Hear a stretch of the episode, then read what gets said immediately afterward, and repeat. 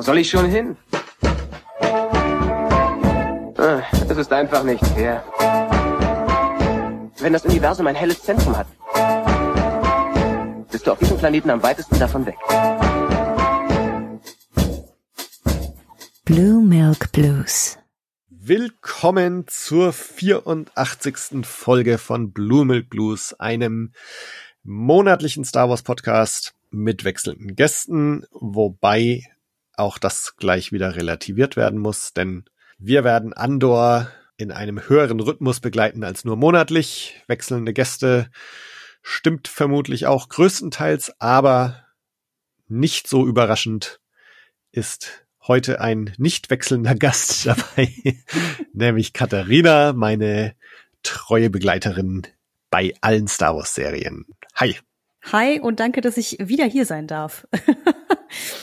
ich, ich bin quasi schon äh, wie bei Ditsche, so diese, wie heißt der, Schildkröte, der immer hinten in der Ecke steht und so als als Dekoration, Inventar quasi schon mit Genau, zur Serie also- dazugehört. Du gehörst hier auf jeden Fall zum Inventar, was die Serien angeht. Du wirst aber, kann man glaube ich jetzt schon ankündigen, vermutlich nicht bei jeder Folge dieses Mal dabei sein, ne?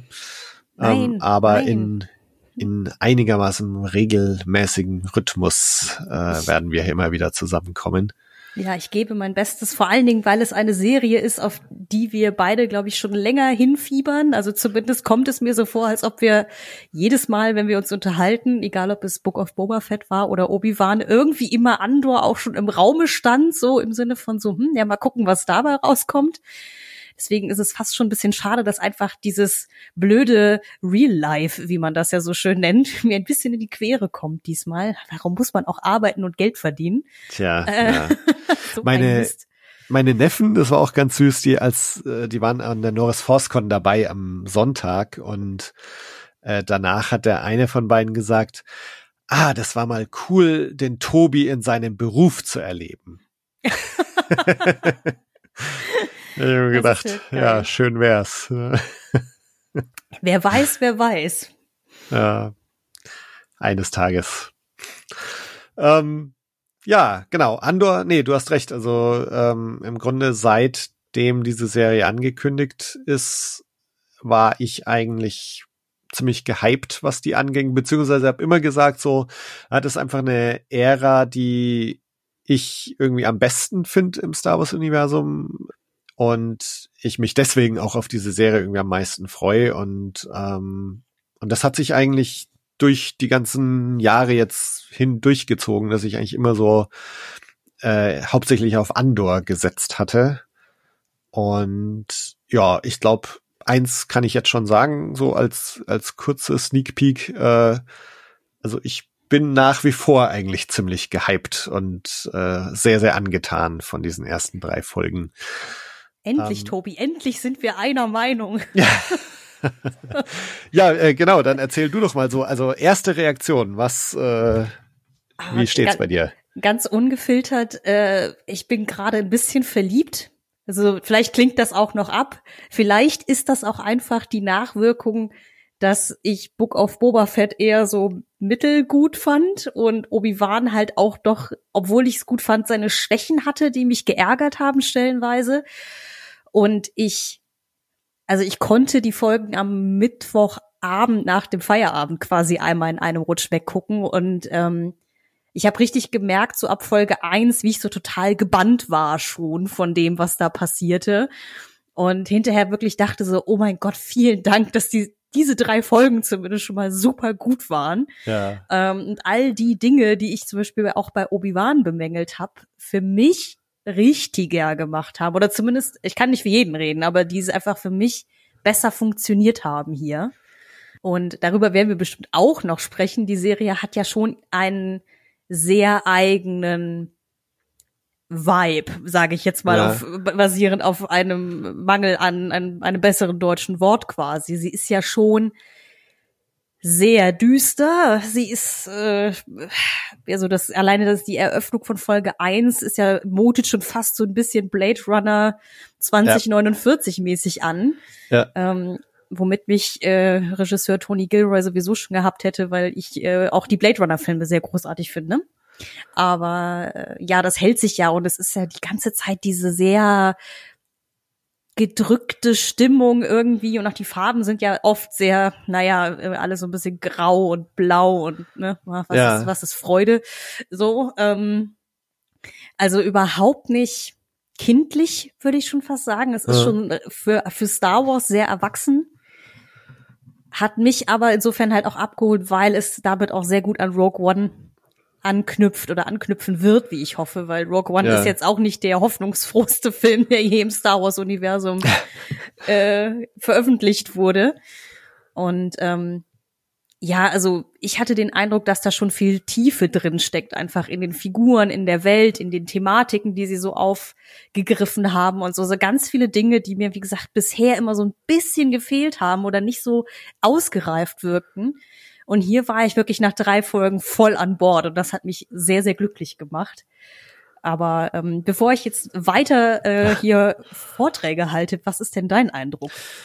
Ja, ganz ähnlich. Also ich, klar, ist es ein erwachsenes Star Wars irgendwie.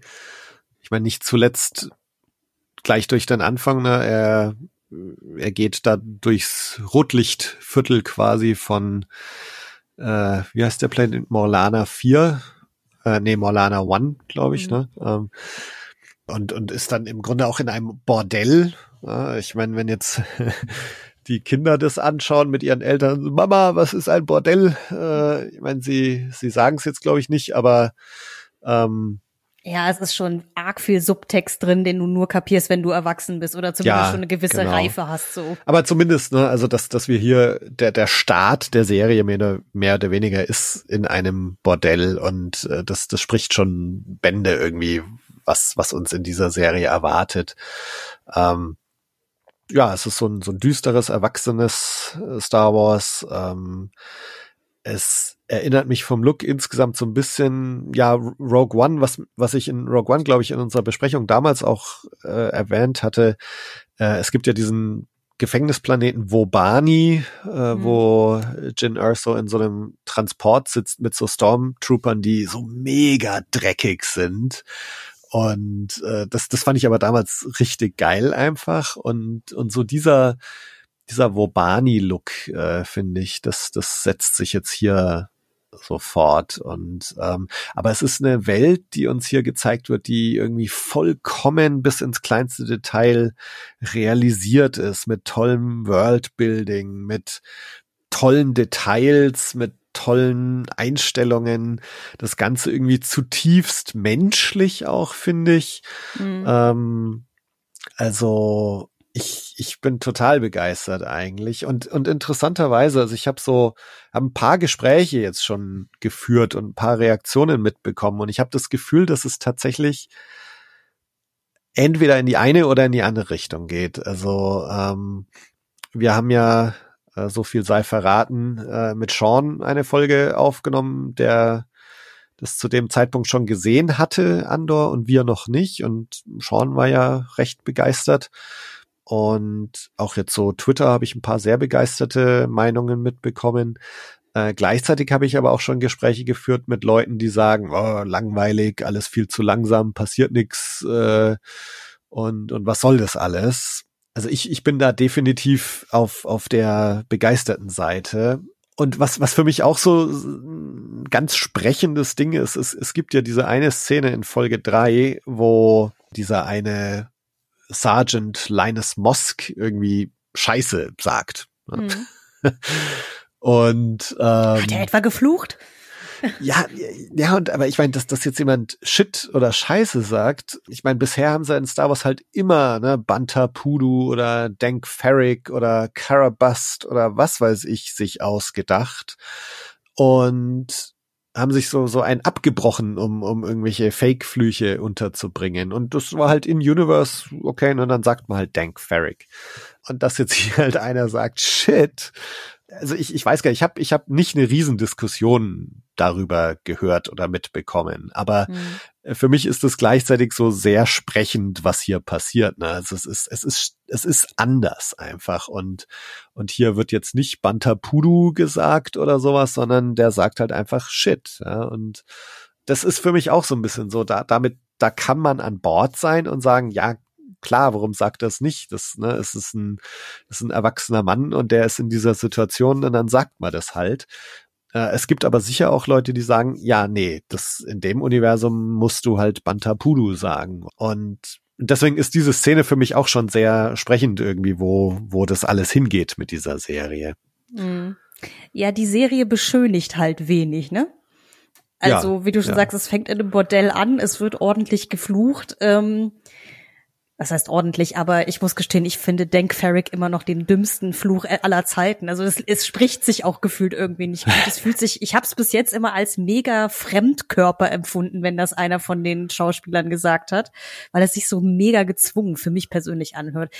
Egal. Ähm, kleiner kleiner Side Rant. Ja, es ist halt die Thematik, um die es halt, glaube ich, geht oder worauf es halt hinauslaufen wird, auch mit Rogue One am Ende, bietet sich halt nicht an für hihihi, hier ist jetzt ein bisschen Spaß angesagt. So hihi ist alles gar nicht so wild. Also ich meine, es beginnt ja mehr oder weniger äh, mit einem ausversehenen Mord, so oder einer einer Tötung eher, ähm, die halt auch was bedeutet, also die halt auch eine gewisse Gravitas hat so und diese Schwere erhält sich halt. Deswegen kann ich gut verstehen, wenn dass manche Leute sagen, boah, da habe ich gar keine Lust drauf. Weil es ist schon sehr so schicksalsschwanger, sage ich jetzt mal. Mich persönlich holt das halt voll ab. Deswegen sage ich, dass es auch meine Meinung ist so, aber äh, dass nicht alle das gut finden müssen.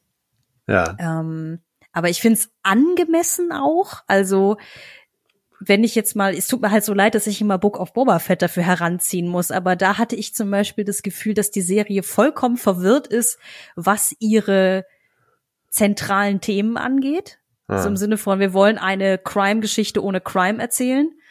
Und hier ist halt schon sehr klar, es geht um Unterdrückung und Machtmechanismen und ähm, wie Menschen quasi in die Verzweiflung und in die Opposition getrieben werden. Also auch wenn wir jetzt noch keinen einzigen Sturmtruppler bisher gesehen haben, aber die ich fand es eigentlich sehr clever, dieses Setting mit dieser Corporation, die ja offensichtlich irgendwie für das Imperium arbeitet und ähm, der äh, eine Herr ähm, mit der mit dem sehr markanten Kinn, Herr Kahn, also Karn wird er glaube ich geschrieben K A R N, ja. nicht wie, wie Khan aus Star Trek. Ähm, er sieht ja halt auch schon aus wie wannabe Imperial, so mit, ne, also auch mit seiner steif gebügelten Uniform. Ja. Was ich übrigens sehr witzig fand, dass halt irgendwie sein Vorgesetzter noch sagt, haben Sie was an Ihrer Uniform ja. getan? nein, nein, das ist nur, nur ein bisschen Tailoring. Es war so, ähm, das, da war sehr viel erzählt mit nur wenigen Zeilen.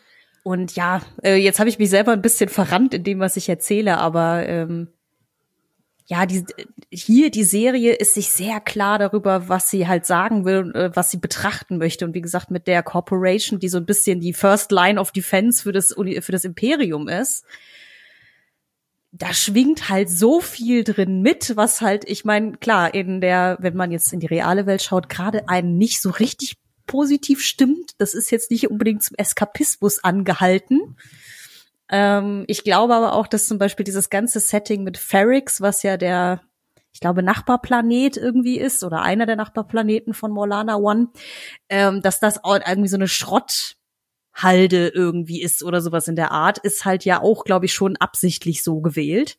Da gibt's ja auch diesen schönen Satz von dem Herrn, den ähm, Stellan Skarsgård da ja in dem Shuttlebus irgendwie trifft, der ja sagt so von wegen, wenn, wenn du es hier nicht finden kannst, dann, ne, it's not worth finding, so nach dem Motto. Ja, ja. Ähm, noch so ein toller Satz. Ähm, ja, ich glaube, das, das hat mich dann am Ende wirklich komplett auf die Seite der Serie gezogen, dass sie mir was sagen möchte. Und es ist vielleicht auch nicht schön und ich kann verstehen, wenn Leute keinen Bock darauf haben, auf diese Themen gerade. Aber ähm, mir geht's halt nicht so. Ich ja, also mir, man merkt vielleicht, mir geht ein bisschen das Herz auf. Ja, also ich, äh, da, sind, da sind wir tatsächlich einer Meinung. Also es, es gibt so viele Sachen, die, die ich hier ganz toll finde und wo ich auch so sag, so endlich, ne? also endlich und nicht nur vom Look, äh, aber auch von den Dialogen, vom Schauspiel, vom Scope äh, dieser dieser Serie. Also es sind so ganz viele Sachen, wo ich sag so, ja, man, das äh, das wollte ich schon immer mal sehen oder schon immer mal so haben und ähm, und, und das beleuchtet auch nochmal so Ecken des Universums, die wir bisher noch gar nicht gesehen haben. Und es kommt bisher auch komplett aus, ohne uns dauernd irgendwelche bekannten Figuren und bekannten Planeten und bekannten Dinge irgendwie ins Gesicht zu wedeln, sondern mhm. ne, ähm, wir bekommen hier dieses Morlana-System, wo, wo es eben diese äh, Corporation gibt, die, die ja irgendwie so eine Art Corporate Government ist, ne? Also so, so ist irgendwie eine große, ein großes Konglomerat und gleichzeitig stellen die eigentlich auch die die Regierung dieses Systems und die Exekutive, Legislative und alles auf, äh, auf diesem Planeten. Und ähm, dass du das da so mitbekommst, wie dieses Leben da so funktioniert und, und wie Leute, wie du schon gesagt hast, in die Opposition getrieben werden oder ausgebeutet werden und was, was da für eine Zweiklassengesellschaft herrscht und so.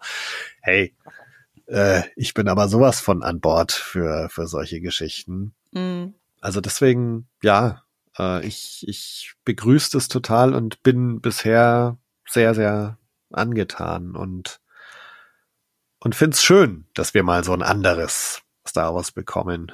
Hm. Ich musste auch an dich denken. Ich glaube, das ist sogar noch in Folge eins, wenn ja Cassian Endor wieder zurück nach Ferrix kommt und er da über den Marktplatz läuft auf einmal so eine Weite da ist. Ich meine, klar, man sieht in diesen drei Folgen dann doch schon irgendwann mal, dass sich die Straßen wiederholen, wenn man genau drauf achtet. Aber ähm, erstmal durch die pure Menge an Statisten, die da rumliefen. Ähm, ja, und die ja. Details, die sie so reingebaut haben, wirkte das Ganze mega lebendig. Ja.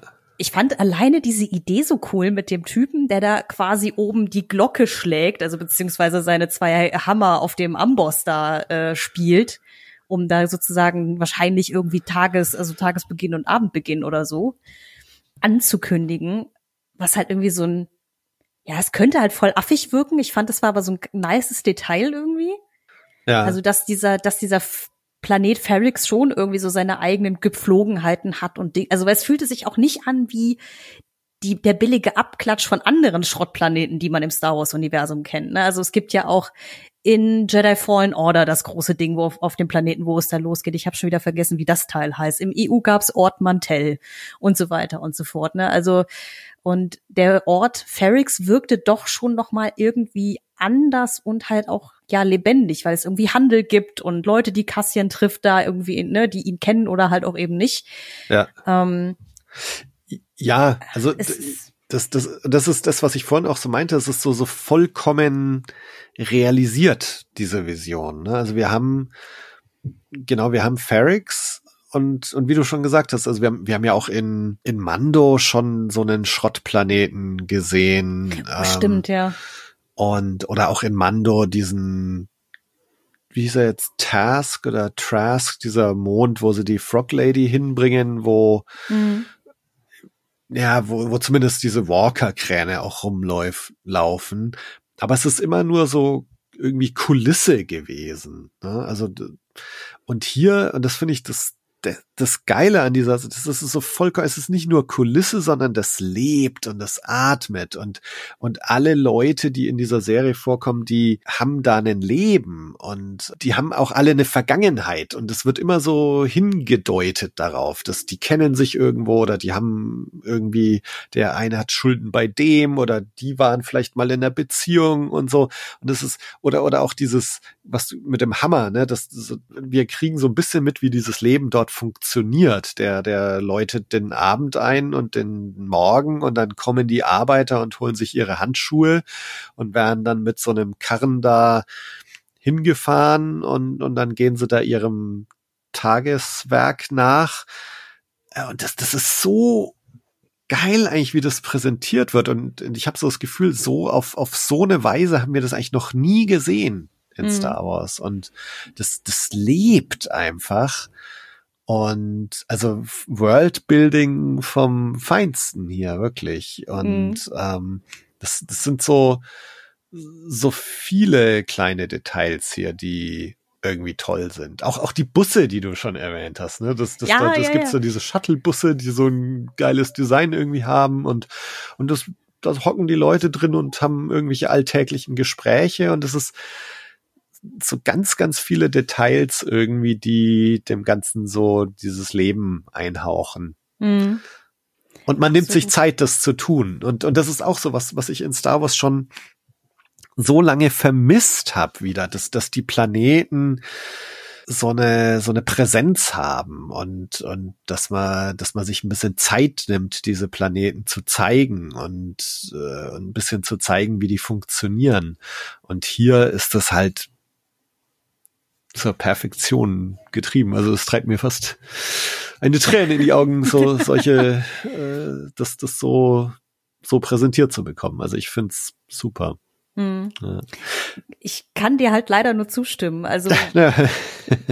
weil, wie gesagt, ich war selber sehr fasziniert davon, und die Folgen sind ja jetzt alle nicht exorbitant lang, ähm, dass ich aber schon am Anfang von, von Folge zwei gemerkt habe, so, okay, man hat jetzt ungefähr verstanden, wer mit wem, ne? also wer irgendwie befreundet ist, in der Beziehung ist oder auch eben nicht. Also, weil wir haben ja zum Beispiel auch ähm, Cassians Freundin Bix mit ihrem äh, Kollegen, Schrägstrich, Liebhaber Tim, da braucht's halt einfach dann trotzdem nicht mehr viel, um zu kapieren, dass er einfach äh, eifersüchtig ist und ihn deswegen verpfeift. So. Ähm, also, dass sowas Kleines halt schon dazu führen kann, dass auf einmal halt irgendwie da die Streitkräfte hinter dir her sind. ja. Das fand ich halt wahnsinnig faszinierend, dass ich halt schon dachte, ah, okay, ich bin schon voll an Bord, dass mich interessiert, wie, was wem zustößt, wer jetzt was macht. So, so ein bisschen wie bei Game of Thrones früher, wenn man dann in die, in die Intrigen einstieg. Ja. Ähm, aber wie du auch schon sagtest, es ist, ähm, ich fand aus irgendeinem Grund dieses scheinbar alltägliche Gespräch von äh, Stellan Skarsgård Charakter, ich glaube Luthen heißt er, Ja. ähm, mit diesem älteren Herrn irgendwie total cool, weil er ja dann auch so erzählt so, ja, also als ich das erste Mal hier war, da gab's hier nur so ein kleines Örtchen, ne, und jetzt ist halt alles voller Müll und bla bla bla. Ähm, zumindest meine ich, dass das so ein bisschen die Quintessenz dessen war. Also auch da schon zu erzählen, irgendwie diese Geschichte weiter zu erzählen, wie das Imperium sich quasi so von Planet zu Planet ausbeutet, ne, und irgendwie nur so Verwüstung und Müll zurücklässt.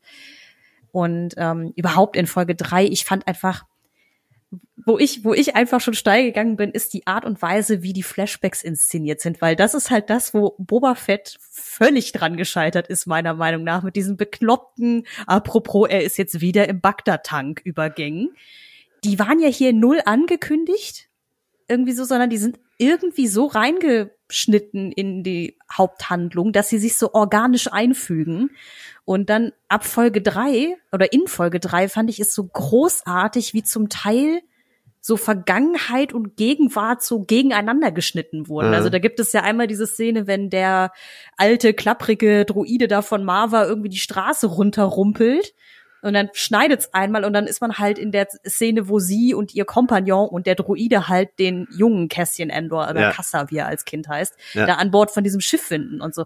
Das waren so Dinge und da von der Nummer gab es zwei, drei Schnitte in der Folge, wo ich dachte so, großartig. Und wo der Druide, wo auch, wo du am Anfang eigentlich nur deswegen checkst, weil der halt auf einmal total neu ausschaut, ne? Mhm. So, ja. Ja, und und oh, ich muss aber auch gestehen, ich dass gerade er und auch halt Marva, die ja so ein bisschen, sagen wir mal, Cassians na, Ziehmutter will ich nicht sagen, aber sowas in der Art ja offenbar Ja. ist. Ähm, du denkst am Anfang, ja, es ist halt irgendwie eine ältere Dame da aus dem Ort, ne, mit der er sich gut versteht und dann das gerade in Folge drei, das impliziert halt so viel und das ging mir voll nah, dass er halt irgendwie fliehen muss so und diese ja, diese, diese Streitkräfte da von der Corporation quasi sie da so drangsalieren und so weiter. Und dieser alte arme Droide, der so aus dem letzten Loch pfeift, so irgendwie noch ihre, ihre letzte G-Stütze quasi irgendwie ist. Also so fühlte es sich zumindest an. Das hatte so eine, so eine krasse Tragik irgendwie. Und ich dachte, die Frau hatte, glaube ich, drei Zeilen Text in drei Folgen und trotzdem ist sie mir nicht egal. So, das Ja. fand ich halt so gut. Genau, und das, es gibt ja so mehrere Sachen. Diese ganze Canary-Geschichte, wo du auch im Grunde am Anfang noch gar nicht weißt, was soll das alles und was ist das eigentlich. Und es wird eigentlich erst so in Folge drei einem so richtig klar, so, ach, okay, das ist es jetzt also. Und, und ähnlich so mit, mit Andors Situation. Ne? Also dass, dass er im Grunde mal Kassa hieß und, und von Kenari kommt und dass er im Grunde ein, ein Waisenkind ist und dann adoptiert wurde in gewisser Weise hier von Marva und, und ihrem Kompagnon, von dem wir ja auch nicht wissen, was aus dem geworden ist, weil offensichtlich ist er ja jetzt nicht mehr da im mhm. Moment. Also vielleicht gibt's da auch noch ein bisschen mehr Schicksale und so, die wir so nach und nach mitbekommen. Eine Sache vielleicht, also wenn man auf, auf Wikipedia oder Wikipedia oder wie auch immer schaut, dann, äh, dann sieht man, dass die Marva als Marva Andor gelistet ist. Ah, okay. Das heißt also, ne, es ist tatsächlich anscheinend seine Adoptivmutter. Und äh, dass das also, ne, Cassian Endor ist im Grunde der Name, den, den sie ihm dann gegeben hat. Ne? Also sie, er, er war halt Kassa äh, mhm. und, und dann wurde aus ihm Cassian Endor. Und aber auch das, ne, das, das kriegst du eigentlich alles so erst nach und nach mit und, und es braucht mindestens diese drei Folgen oder vielleicht sogar noch zukünftige Folgen, um, um das alles so richtig zu verstehen. Mhm. Aber ich muss sagen, dieser ganze Plot, der da auf, um oder auf Kenari spielte, ich fand es schon mal, es klingt jetzt so bescheuert, aber ich fand es mutig, äh, dass sie diese einheimische Sprache, die die sprechen, nicht untertitelt haben. Ah. sondern dass man schon ein bisschen aufpassen muss, was jetzt eigentlich gerade vor sich geht, einfach nur durch Körpersprache und äh, Inszenierung. Aber eben genau da, dieses, da gibt es, glaube ich, in Folge zwei ja diese Einstellung, wenn sie zu dieser alten Mine kommen, die das Imperium verlassen hat, wo man ja erst im in der dritten Folge erfährt, dass das Imperium den Planeten irgendwie verlassen hat, weil es quasi fertig war oder was auch immer, irgendein Desaster gegeben hat. Ähm, weil da waren ja neben Kassa noch ein ganzer Haufen anderer Kinder, die keine Eltern mehr hatten. Ähm, aber also alleine diese, diese Kameraeinstellung, wie die da vor dieser riesigen abgewirtschafteten Mine stehen oder diesem Bergwerk oder was das da ist, so diesem Tagebau. Und ich dachte, ja, hat man also man weiß halt natürlich irgendwie durch andere Medien und auch durch sowas wie Wobani, dass es halt Arbeitslager und, und Bergbauplaneten und so ein Kram unterm Imperium gab, aber das hatte so ein, also auch mit der ganzen Musik und so, halt einfach so ein, so ein krassen Moment, fand ich. Und wie gesagt, und dann einfach so, ja, also auf Kenari, ja, da ist halt alles tot und verseucht, so, ne, dieses, okay. ähm, plus, dass ich es halt mal ganz cool fand, ich weiß gar nicht, ob Menschen so oft im Star Wars-Universum in so einer ja, wie fällt mir das deutsche Wort wieder nicht ein, aber so, so, so tribal-mäßig dargestellt werden, also dass es eher so ein bisschen wie so ein Ur Ureinwohnervolk ist. Ja. Also wir hatten es bei bei Mandalorian halt mal auf diesem einen Planeten ähm, Stimmt, wo er, er mit dem mit dem so mit noch so halb halt seinen Helm abnimmt da ne mit mit dieser einen Frau. So da ist es mal, aber da auch nicht, also da fühlte es sich nicht ganz so ja. Es fühlte sich eher an wie so eine Siedlung von, also wie, ja, wie so Aussiedler, die halt einfach keinen Bock mehr auf Zivilisation hatten. Ja. Im Vergleich zu den Kenari, die wirklich halt eher so einen Vibe hatten wie First Nations in den USA, also. Wobei, das, das habe ich anders interpretiert. Ähm, also am Anfang ja. Mhm. Aber nachdem das alles dann so rauskam, jetzt in, in Folge zwei und drei, war meine Interpretation eigentlich, dass das eher tatsächlich so eine Art Herr der Fliegen-Thematik ist, dass das nämlich die Kinder sind der Leute, die in den Minen gearbeitet haben, dass dieses Unglück da passiert ist, wo, wo ja, wo sie auch sagen, das sind alle gestorben. Mhm also ich weiß nicht, ob wir das noch erfahren werden, was genau da passiert ist. Vielleicht reicht die Info jetzt auch so, wie wir es bekommen haben. Meine Interpretation war, dass quasi da irgendwas passiert ist auf diesem Planeten, was quasi die gesamte Bevölkerung ausgerottet hat. Äh, und dass halt ein paar Kinder überlebt haben. Und diese Kinder, die sind dann all, auf sich allein gestellt gewesen und haben dann diese Herr der Fliegen-Style Zivilisation aufgebaut und überleben da halt so in, in dieser Kinderzivilisation. Also so habe ich das interpretiert. Und ah, okay. ich finde, wenn man sich das anschaut, also wenn man, wenn man nochmal anschaut, als dieses Raumschiff da abstürzt, da steht ja noch eine, die so winkt und, äh, und man sieht schon auch in manchen Gesichtern so ein bisschen Hoffnung. Also bevor sie feststellen, dass das brennt und gerade abstürzt. Also ich habe so das Gefühl, dass die tatsächlich auch da gehofft haben, dass sie jetzt gerettet werden irgendwie oder dass sie abgeholt werden. Mhm. Ähm, also das war so meine Inter Interpretation, dass das gar nicht unbedingt so eine Tribal-Gesellschaft ist, sondern tatsächlich die Überlebenden dieses Desasters und zwar nur Kinder, weil die Erwachsenen vielleicht alle in den Minen gestorben sind oder so. Mhm. Ähm, oder ich meine, wer weiß auch, äh, was diese Seuche oder was was da ist. Ne? Also das Plan Imperium hat ja diesen Planeten offensichtlich irgendwie auch gesperrt ähm, und vielleicht tragen all diese Kinder auch irgendwas in sich. Also vielleicht ist Cassian auch eh dem Tod geweiht, ne? weil er da noch irgendwas, irgendeine Seuche in sich trägt oder so, keine Ahnung. Und und noch eine Sache, äh, was ich auch ganz interessant finde. Ähm, als die irgendwann mal, als, als sie feststellen, dass äh, bei, bei dieser Security Force, ne, wo sie dann langsam auf Canary kommen und, und Cassian Endor und so, da reden die auch mal über Canary und reden in der Vergangenheit darüber. Äh, also, oder vielleicht ist, ich, ich weiß nicht, ob es die Szene ist, aber in irgendeiner Szene sagt jemand, vielleicht ist auch Cassian selber, Canary war ein System im Midrim. Also vielleicht gibt's Canary inzwischen auch schon gar nicht mehr. Wobei die diese Security Force ja sagen, dass der letzte die letzte Volkszählung irgendwie sechs Jahre her ist oder so. Da sagen sie jetzt nicht, dass es Canary schon gar nicht mehr gibt. Oh Gott, Aber so, das, how imperial can you be? Ne? Es gab einen Zensus. Ähm, ja. Ja, ich bin mal gespannt. Also gut, dass du es sagst. Ich glaube, ich war so überwältigt von den ganzen Eindrücken in den drei Folgen, dass ich darüber gar nicht nachgedacht habe. Aber es macht natürlich Sinn, dass es eher so was Herr der Fliegenmäßiges ist, was ja. da passierte. Ähm, ich meine, vielleicht ist es, ich meine, es schließt sich ja nicht gegenseitig aus. Es kann ja auch eine Urbevölkerung äh, versklavt worden sein für klar, den Dienst da klar. in der Mine. Ja. Man weiß es nicht genau. Ja. Ich gehe ja mal, da, oder ich hoffe zumindest mal, dass man äh, bisschen mehr erfährt, weil ja nun mal die Serie damit anfängt, dass Kästchen seine Schwester sucht, die ja offensichtlich nicht mehr auf Canary ist, sondern es ja irgendwie in dieses komische Bordell geschafft hat. Ja. Äh, und dann von wieder dort von dort geflohen ist, dass äh, ja, vielleicht äh, laufen sie sich noch wieder äh, über den Weg. Ich habe aufgrund der Stimmung in der Serie kein so gutes Gefühl, was das Wiedersehen angeht.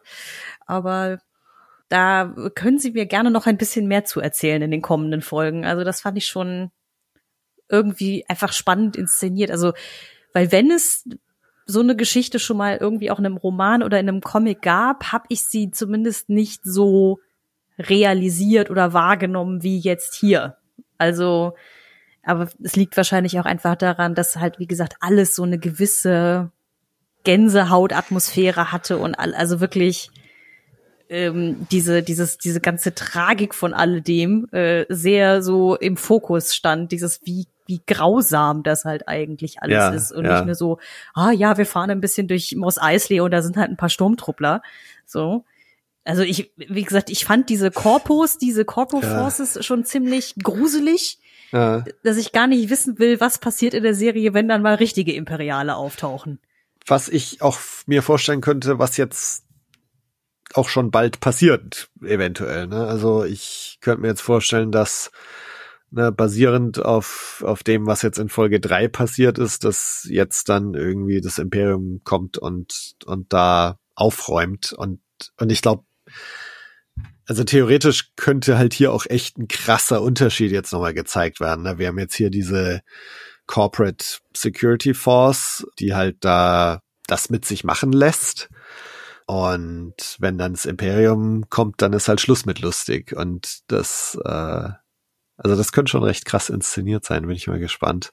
Mhm. Ähm, ich würde gern noch drüber reden, so nochmal, ob man es irgendwie so auf den Punkt bringen kann, was Andor anders macht. Ähm, vielleicht um, um noch mal an eine Sache anzuknüpfen, was du jetzt auch schon gesagt hast. Ähm, ich ich finde es ganz interessant, dass der Anfang zum einen tatsächlich sehr an Blade Runner erinnert, teilweise auch von der Musik her, finde ich.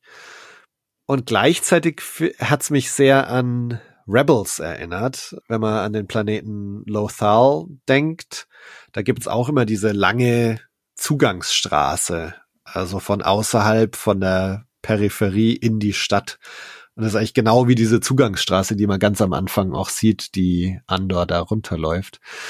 Ähm, und gleichzeitig, was mich ganz am Anfang in Rebels super gestört hat, ist, dass die Imperialen alles irgendwie Deppen sind. Ne? Da, da ist dann so ein, so ein 14-, 15-Jähriger, der mit denen umspringt wie sonst was und alle zum Narren hält und das ist alles irgendwie ganz easy. Und das hat mich da echt gestört bei Rebels am Anfang. Es wird dann besser, definitiv. Aber es ist oft immer noch alles irgendwie sehr leicht. Ähm, also es kommen dann noch genug Verluste und so in Rebels. Aber und hier ist es halt definitiv ganz anders. Ne? Es ist nicht leicht und es ist, es ist alles irgendwie schwer und genau dieser versehentliche Mord hat große Konsequenzen und äh, wie gesagt, also ich habe das Gefühl, wenn jetzt das Imperium auftauchen würde, dann gibt's aber nichts mehr zu lachen ne? und dann ist gar nichts mehr leicht und mit denen springst du da nicht irgendwie so um und und übertölpelst die und das Ja. das finde ich super. Ähm, Ja, es ist dann ein bisschen wie äh, auf Jeddah in Rogue One, wo man ja auch nicht das Gefühl hat, wenn sie da in der Stadt ankommen, dass da gut Kirschenessen ist mit den ja, Imperialen. ja, So, ich glaube, also ich habe eine Vermutung, auch was einfach den das Feeling so ein bisschen anders macht. Das erste ist natürlich, es ist halt sehr wenig mythisch aktuell. ja, Also wir sind halt mal ganz weit weg von Jedis und Inquisitoren und einem Darth Vader und keine Ahnung wem.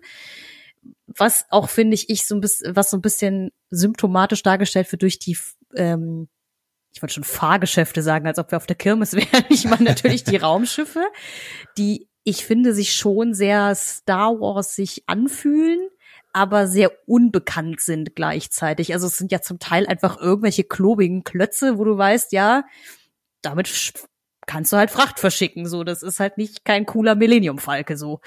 Ähm, das ist schon mal das eine. Also es ist halt sehr, sehr irgendwie bei den normalen Leuten, sage ich jetzt mal. Und gleichzeitig ist es halt alles ein bisschen zu realitätsnah. Also gerade Mhm. diese Szene mit den Korpos am Anfang, wie gesagt, wenn dieser etwas beleibte Chef, der dann ja äh, eigentlich sich nur darum kümmert, dass er den, den äh, Crime Rate Report irgendwie möglichst äh, geschönt haben möchte, so eine politische Entscheidung trifft im Sinne von so, ja, hier vertuschen Sie den Mord, ne, war eh ein Säufer, keine Ahnung, überlegen Sie sich irgendwas Schönes, bis ich wieder da bin, was, warum der gestorben ist. Und er dem Ganzen so auf den Grunde geht, das ist so, das sind halt so, so Corporation äh, Politics, wo ich mir denke, das geht im realen Leben bestimmt an der einen oder anderen Stelle auch so. Dass irgendwo, keine Ahnung, im brasilianischen Regenwald irgendwelche Dinge vertuscht werden, was weiß Ja. ich nicht. Also, also so an sowas, an so die Art von Corporation habe ich da an dem Punkt gedacht. So nach dem Motto, ja, hier komm, wir wollen einfach nur Ruhe haben, dass hier keiner vorbeikommt und äh, uns äh, auf äh, quasi äh, Ärger macht, ne? Wir wollen hier einfach nur in Ruhe unsere Arbeit machen. Und dann halt dieser etwas zu ähm, fanatische ja, Na äh, Nachwuchsoffizier, ja, ist, ja. der, wie gesagt, äh, eigentlich Nachwuchsimperialer bei sich auf der Stirn stehen hatte. ja. Da bin ich halt auch mal gespannt, ob man den halt noch mal wieder sieht nach einem Zeitsprung oder so. Weil der Bestimmt. wirkte, der wirkte Also- jetzt noch so ein bisschen greenhornig irgendwie, so nach dem Motto, ja, es ist jetzt hier mein erster Job und ich will allen zeigen, was für ein geiler Typ ich bin.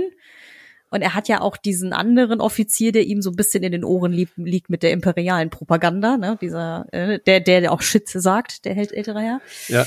Dass ich dann dachte so, ja, okay, das wird mich nicht wundern. Also, ich meine, alleine das Casting für ihn, es tut mir leid, aber so wie er aussieht und auch wie er rumläuft in seiner Uniform, das, das ist ja so, könnten wir da jetzt einfach bitte dieses graue, steif gebügelte, offiziersgewandte Imperialen drüber ziehen. Ich glaube, darin würde er sich wohler fühlen. Ja, das, äh, das, also ja, es ist halt echt stellenweise echt ein bisschen zu, zu echt schon fast. Also zu, also es ist sehr leicht, sagen wir mal, oder war es für mich, Parallelen zum echten Leben so zu ziehen.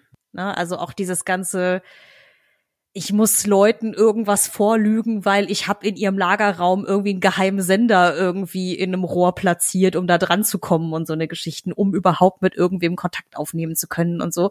Das hatte schon fast so ein bisschen was, also also nicht, dass ich persönliche Ahnung davon hätte, aber wie halt auch gerne mal ja so ähm, Widerstandsfilme aus der Nazi-Zeit und so inszeniert werden. Also ah, das hatte halt wirklich schon so einen ganz großen Gruselfaktor an der Stelle. Aber weil du jetzt sagst, zu echt, also ist es dir tatsächlich zu echt oder? Ähm, ne, mir persönlich nicht. Ich finde das mega cool. Mhm. Ähm, also vor allen Dingen, weil diese Serie mir nicht das Gefühl gibt, dass sie mich für dumm verkaufen möchte, sondern dass sie mir das zutraut, damit umgehen zu können, worum es hier geht. Ja. Ähm, ich kann mir aber durchaus vorstellen, dass es ein paar Leuten zu düster ist oder nicht. Also wir hatten ja auch schon ein paar Mal drüber gesprochen, jetzt nicht hier, aber anderswo, dass ja Star Wars auch ein bisschen Eskapismus ist einfach und Traumwelt und Sandkasten. Und das ist es hier halt ja definitiv nicht. Also das ist, wenn der Sandkasten eine äh, mit Klärschlamm gefüllte, verseuchte Kiesgrube wäre, dann, dann kommen wir der Sache vielleicht nahe. Aber ja. da ist halt nichts mit, ah, wir sind hier irgendwie alle die Helden und alles wird schön. Was aber ja auch zu erwarten war, finde ich, weil sich ja Cassian Endor halt auch einfach in Rogue One irgendwie als ja, sagen wir mal, Auftragsmörder, Saboteur und Gott weiß was vorstellt, also und halt auch zugibt, dass er halt viele sehr schlechte Dinge für die Rebellion getan hat. Und ähm, wie gesagt, ich finde es großartig, dass jetzt nicht so getan wird, als ob das hier irgendwie mega glorreich ist, was da passiert. Also, ja. dass man schon durchaus aktuell nachvollziehen kann, warum er wahrscheinlich so wird. Ich bin halt gespannt, jetzt wo er ja mehr oder weniger rekrutiert ist, also hoffe ich mal, denke ich mal, dass sie auch mal zeigen, dass die Rebellion halt eben auch nicht nur strahlende Helden waren. Da ja Saw Gerrera offensichtlich in der Serie nochmal vorkommt, ja. ähm, gehe ich auch davon stark aus, dass das passieren wird, weil der ist ja immer so ein bisschen als der Extremist und Terrorist und so irgendwie schon hingestellt. Also, dass sie auch da mal die hässlichen Seiten von so einem Widerstandskampf irgendwie zeigen. Ja, es, ja, es ist halt einfach, ja, es ist halt nicht happy go lucky gerade. Ja, ja. Also ich ähm, weiß gar nicht, wie geht's dir denn damit? Ist dir das zu zu düster, zu realitätsnah? Also ich würde jetzt Nee, überhaupt nein. nicht. Also ich lieb's. Hm. ich würde sagen, was habe ich von der Mann erwartet, der aktuell Breaking Bad guckt?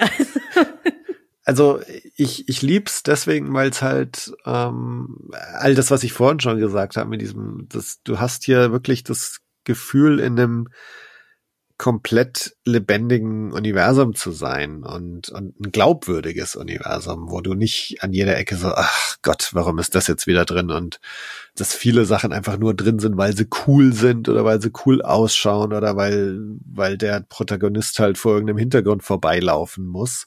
Und das hast du halt hier nie. Es ist immer alles irgendwie, es, es lebt, es atmet, es funktioniert. Und für mich ist es gerade deswegen eigentlich auch Eskapismus, weil, weil es dieses äh, Universum irgendwie sehr lebendig macht und glaubwürdig macht. Und ähm, also ähm, ja, und es gibt so viele Sachen. Also ich habe mal versucht, so weil ich jetzt schon die Frage gestellt hatte, also was macht es anders? Und es gibt so viele Dinge. Es ist eigentlich in, in, in fast allen Aspekten irgendwie anders. Also es mhm. ist das, das eben erwähnte Worldbuilding, ne, dass, dass da einfach mit ganz viel Liebe zum Detail rangegangen wird und, und sowas wie diese Glocken, ne, oder die Handschuhe, die da hängen, feiere ich total. Es ist die Musik, die auch irgendwie ganz anders ist. Da bin ich jetzt noch nicht sicher, wie ich das insgesamt finde, aber es ist, es ist halt nicht diese John Williams Märchenmusik, äh, sondern es ist tatsächlich ja teilweise eher so Blade Runner-artig, eher so ambient-mäßig. Auch die Titelmelodie ist, ist im Grunde gar keine richtige Melodie. Und sag mal, die Musik spielt eine wesentlich untergeordnetere Rolle, als sie das in, in anderen Star Wars äh, Serien oder, oder vor allem in den Filmen halt tut.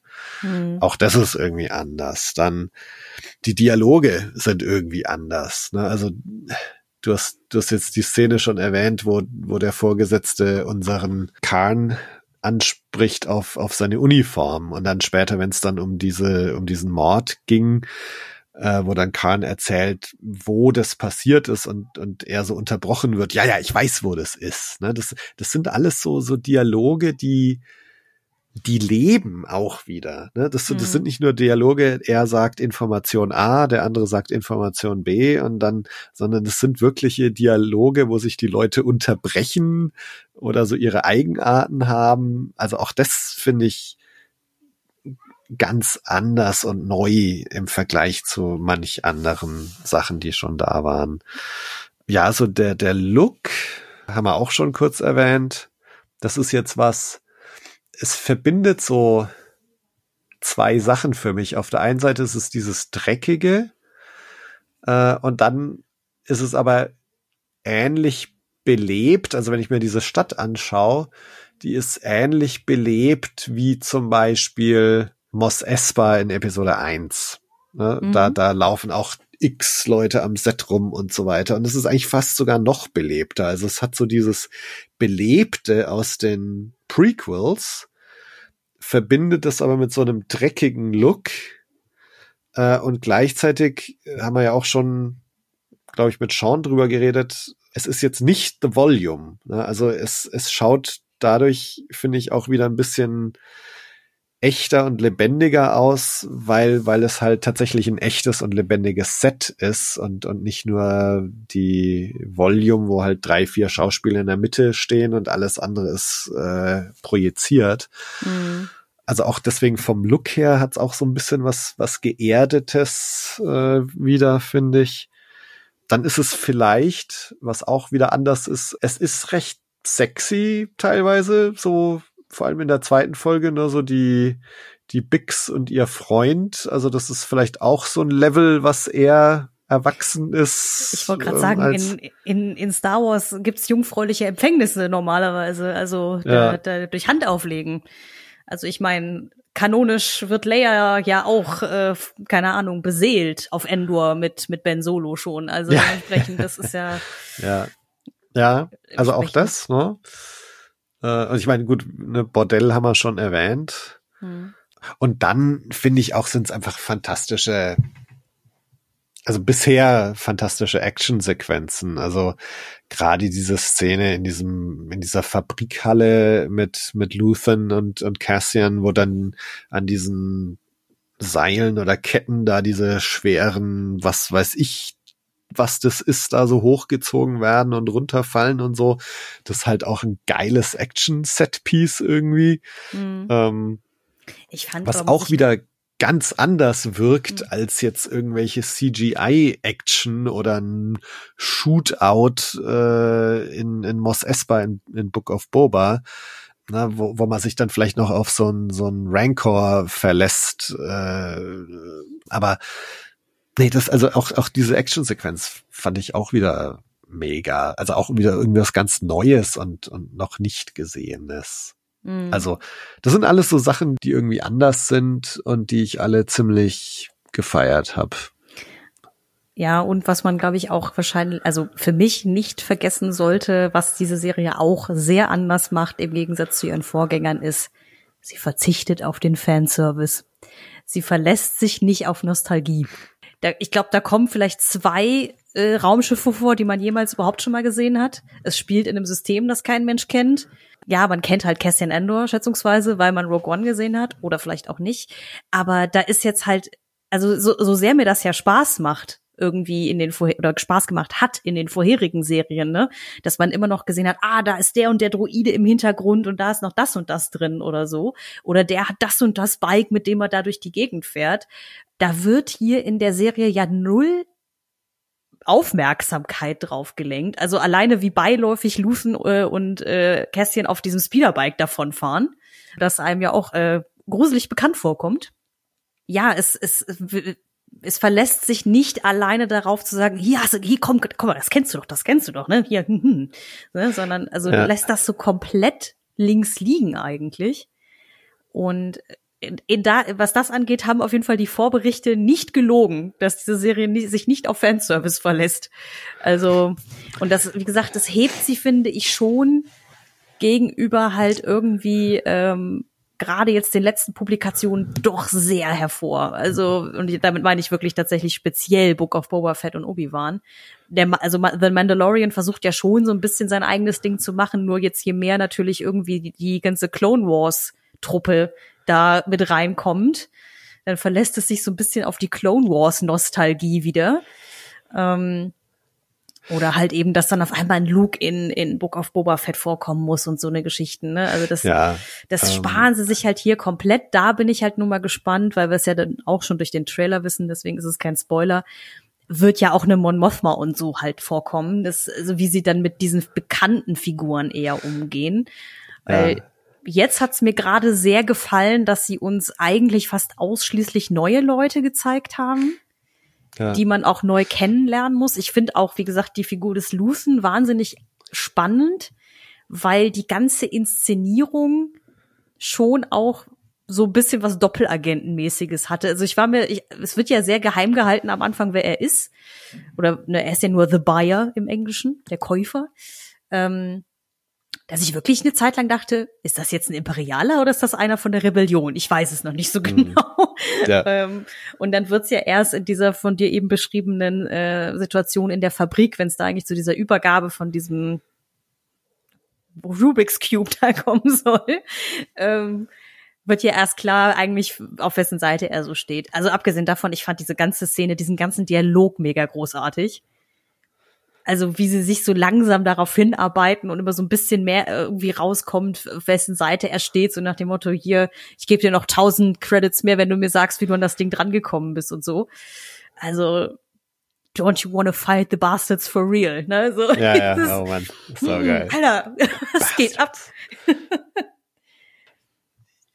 Noch Ja. so, ich frage mich, hat jemals jemand im Star Wars Universum das Wort Bastards benutzt? Die Bastarde. Aber ähm, Ja, wenn, dann kann ich mich nicht aktiv dran erinnern. Wir hatten so ein paar Premieren, ja. Hm. Was ich halt sehr angenehm finde, wir, dass wir uns halt ganz deutlich außerhalb des Filoniverse bewegen. Mando und Boba Fett, die sind halt sehr eng miteinander verwoben gewesen, ne? Also, dass, dass da jetzt der Mando quasi diese eine Folge kapert in Boba Fett und Grogu taucht auch noch auf und äh, und, und Ahsoka ist wieder am Start und Ahsoka taucht auch schon im Mando auf und so.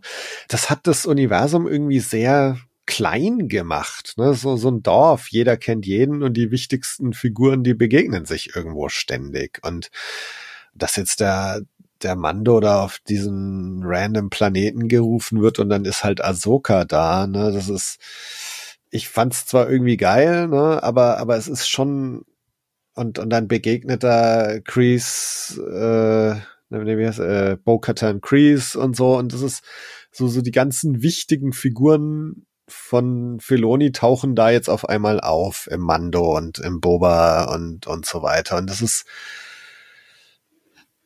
Klar, ich meine, irgendwie erzählt er jetzt natürlich auch die Ahsoka-Story und in der Ahsoka-Story wird er auch die Story von den Rebels, äh, von der von der Ghost Crew irgendwie weiter erzählen und und Ezra Bridger wird wieder auftauchen und so und okay, ne, also das das ist halt so, ja, er erzählt diese Geschichte, aber es man kann sich jetzt drüber streiten, wie konstruiert das jetzt ist oder nicht, ne? Und Mhm.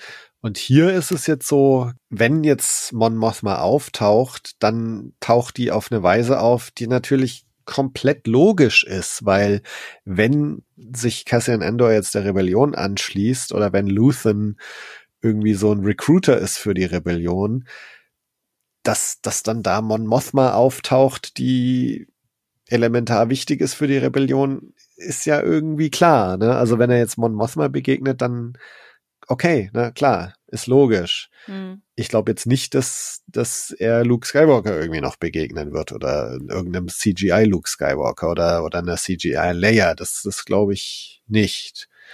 Und in, insofern, und dadurch wirkt es alles wieder ein bisschen größer. Und dass wir jetzt auch so ein, so ein System wie Morlana finden, wo alles irgendwie neu und anders und noch nicht gesehen ist und wo Charaktere vorkommen, die wir alle noch nicht kennen. Das macht das Universum irgendwie wieder größer und ein bisschen unbekannter und so. Und auch das finde ich halt super. Und Hm. ähm, klar, es gibt so ein paar Verknüpfungen zum Star Wars Universum. Also Wobani wurde erwähnt. Ich habe ja vorhin schon diese, es, es gibt diese Erd-Erd-artigen Kräne, die man am Mando auch schon mal gesehen hat. Es haben Das Banterplüschi. Das Banterplüschtier, genau. das ich Dann- übrigens sehr, sehr knuffig fand. Aber Ja. ähm, oder wir haben Bix, scheint ja ein, schaut irgendwie für mich fast aus wie so ein Podrace-Triebwerk, woran sie da rumschraubt. Mhm. Ähm, also es gibt so, so ein paar, oder, oder Aurebesh, die Schrift siehst du halt überall. Also äh, es ist schon, ja, ja, es ist schon dieses Universum, auch die Gebäude und die, die Eingänge, die Bögen, schaut alles sehr Star Warsig aus. Also sie schaffen es auf, sagen wir mal, eine subtile Weise doch so ein paar bekannte Sachen einzubauen und Mhm. auch das, ja, also ich, ich mag das lieber als dieses kleine Universum, wo sich jeder ständig begegnet und, und nur irgendwelche bekannten Figuren sich begegnen. Mhm. Also auch deswegen finde ich das super. Ja, ich frage mich halt auch wirklich, ob es mir halt jetzt in der Art und Weise, wie es inszeniert und geschrieben ist, es mir einfacher fällt, mich auch in die Figuren hineinzufühlen, weil ich, wie gesagt, die alle schneller nicht nur verstanden habe in der Art und Weise, wie sie ticken und was sie wollen und so weiter, sondern einfach wirklich auch mir die Leute nicht egal waren. Selbst dieser äh, Tim, also dieser Lover von Bix, der ja dann irgendwie erschossen wird, der kommt dann auch nur drei Szenen vor, aber trotzdem hatte dieses einfach mal so komplett sinnlos auf der Straße erschossen werden. Ja, Schon so ein, schon so ein hart. Moment von, boah, was macht das wohl mit ihr, ne? So. ja, Weil sie ist ja wirklich völlig am Ende von, äh, am Ende der Szene. Okay, das ist ja zwar jetzt komisch konstruiert. ähm, dass ich halt auch mich schon darauf gefasst mache, dass die sich wohl verändert hat, wenn man ihr nochmal begegnen sollte. Aufgrund dieses Erlebnisses. Wie gesagt, ich gönne jedem, der ähm, Clone Wars liebte und Rebels, ähm, überhaupt alle Werke, an denen Dave Filoni beteiligt war, ähm, den gönne ich quasi ihr Filoni-Verse, wie du es eben so schön genannt hast, weil sie bekommen dann mehr von dem, was sie mögen und toll finden. Ich glaube, jetzt, wo du es halt so erzählt hast, ist halt das, wo ich halt bei Filoni und auch bei John Favreaus schreibe, nicht reinkomme. Eben genau das, was halt auch schon dafür gesorgt hat, dass ich in The Clone Wars nie reingekommen bin und diese Serie bis heute nicht zu Ende geguckt habe. So, ähm, nicht, weil die Figuren uninteressant waren oder die Geschichten doof oder so, aber das war mir immer alles zu oberflächlich. So. Also, ne, es sind ja dann auch irgendwie, ja, halt viele Leute, weil wir halt in Clone Wars auf einer Skala unterwegs sind, wo du ja gefühlt irgendwie 1003 Planeten besuchen kannst und musst auch, weil es einfach äh, die gesamte Galaxie betraf, dieser Krieg dann. Aber es ist halt ja wirklich einfach gefühlt die drei, gleichen drei Jedi, die sich auf 80 Planeten immer wieder über den Weg laufen und jeder kennt jeden und jeder weiß, wer, was wer wo letzten Sommer getan hat. Und ja, ähm, diese, diese, wie sage ich das jetzt? Also die eigentlich könnte man auch eine wie Endor, also so wie sich die Serie Endor anfühlt, fangen wir mal von vorne an, so wie sich die Serie Endor anfühlt, das könntest du bestimmt auch locker mit den Klonkriegen machen. Nur das so haben sie die ja nie inszeniert. Das ist immer dieses so, ach ja, lass mal noch ein paar äh, böse Droiden wegschnetzeln. So, also ich meine, es, es wird dem Ganzen ja schon so ein bisschen die die die Fürchterlichkeit dessen genommen, weil die ja gegen Droiden kämpfen und nicht gegen lebende Personen. So, also gut, das hat George Lucas natürlich auch mit so entschieden, dass das so sein soll. Aber ähm, ja, also das Filoniverse ist halt, merke ich immer mehr, je länger ich darüber nachdenke, einfach nix, wo ich so richtig Zugang zu finde, als also auf ganz persönlicher Ebene. Hm. Ja, ich, ich bin auch sehr gespannt, was jetzt mit, äh, mit der Ahsoka-Serie dann auf uns zukommt und äh, wo das dann auch alles so, so hinführt. Ne? Ähm, weil es ja dann doch alles nach äh, Rückkehr der Jedi-Ritter auch spielt. Also da bin ich gespannt, wie sie die, die Fäden irgendwie zusammenfügen und, und dann auch irgendwie noch eine, eine interessante Geschichte erzählen, ohne dass es jetzt wirklich nur auf das Thema Klonen und Snoke und Erste Ordnung rausläuft. Ähm, aber jetzt mache ich das Thema auch wieder zu. Ja, ich Ähm, glaube, über das Filoniverse könnte man wahrscheinlich noch eine eigene Folge machen. Aber ja, es ist äh, einfach nur im, im Vergleich, finde ich sehr interessant, weil ich mich, glaube ich, für die Leute, die zugehört haben in unseren Besprechungen, eben auch bei Book of Boba Fett, ähm, dass ich mich immer an der Inszenierung oder der Schreibe von John Favreau gestört habe, dass da irgendwas irgendwie ist, dass ich denke so, nee, das ist einfach nicht meins. Hm. Ich weiß nicht, was du damit vorhattest, aber ich verstehe es nicht. So, dieses, ne, dass ich halt einfach zu oft rausgeschleudert werde, weil ich irgendwie da sitze und mich frage, hey, was soll das jetzt? Ja. Und das hatte ich halt hier bei Andor überhaupt nicht. Ja, ja, ja, auf jeden Fall. So. Was ich ganz interessant finde, was du gesagt hast, so wenn, wenn die Klonkriege so inszeniert werden würden. Und, und als du es gesagt hast, ist mir noch so eine Sache gekommen, die, glaube ich, äh, was auch ganz netter Übergang jetzt zum, zu thematischen Sachen äh, in dieser Serie sind, äh, ist. Und zwar habe ich das Gefühl, dass vielleicht gar nicht tatsächlich, aber vielleicht eher metaphorisch so äh, viel von unten gefilmt ist. Also du siehst so eine Perspektive von ganz unten, wo sehr viele Dinge sehr, sehr groß wirken. Also, also nicht nur wortwörtlich in dieser allerersten Einstellung, wo du diese Lichter so siehst, die so über der Kamera vorbeigehen. Mhm. Meine, auch das ist schon so eine von unten nach oben schauende Einstellung und, und diese Stadt, die wirkt dann halt auch sehr groß, weil du diese Perspektive dann hast, wie dieser lange, diese lange Zugangsstraße dann auf diese große äh, Stadt hinführt.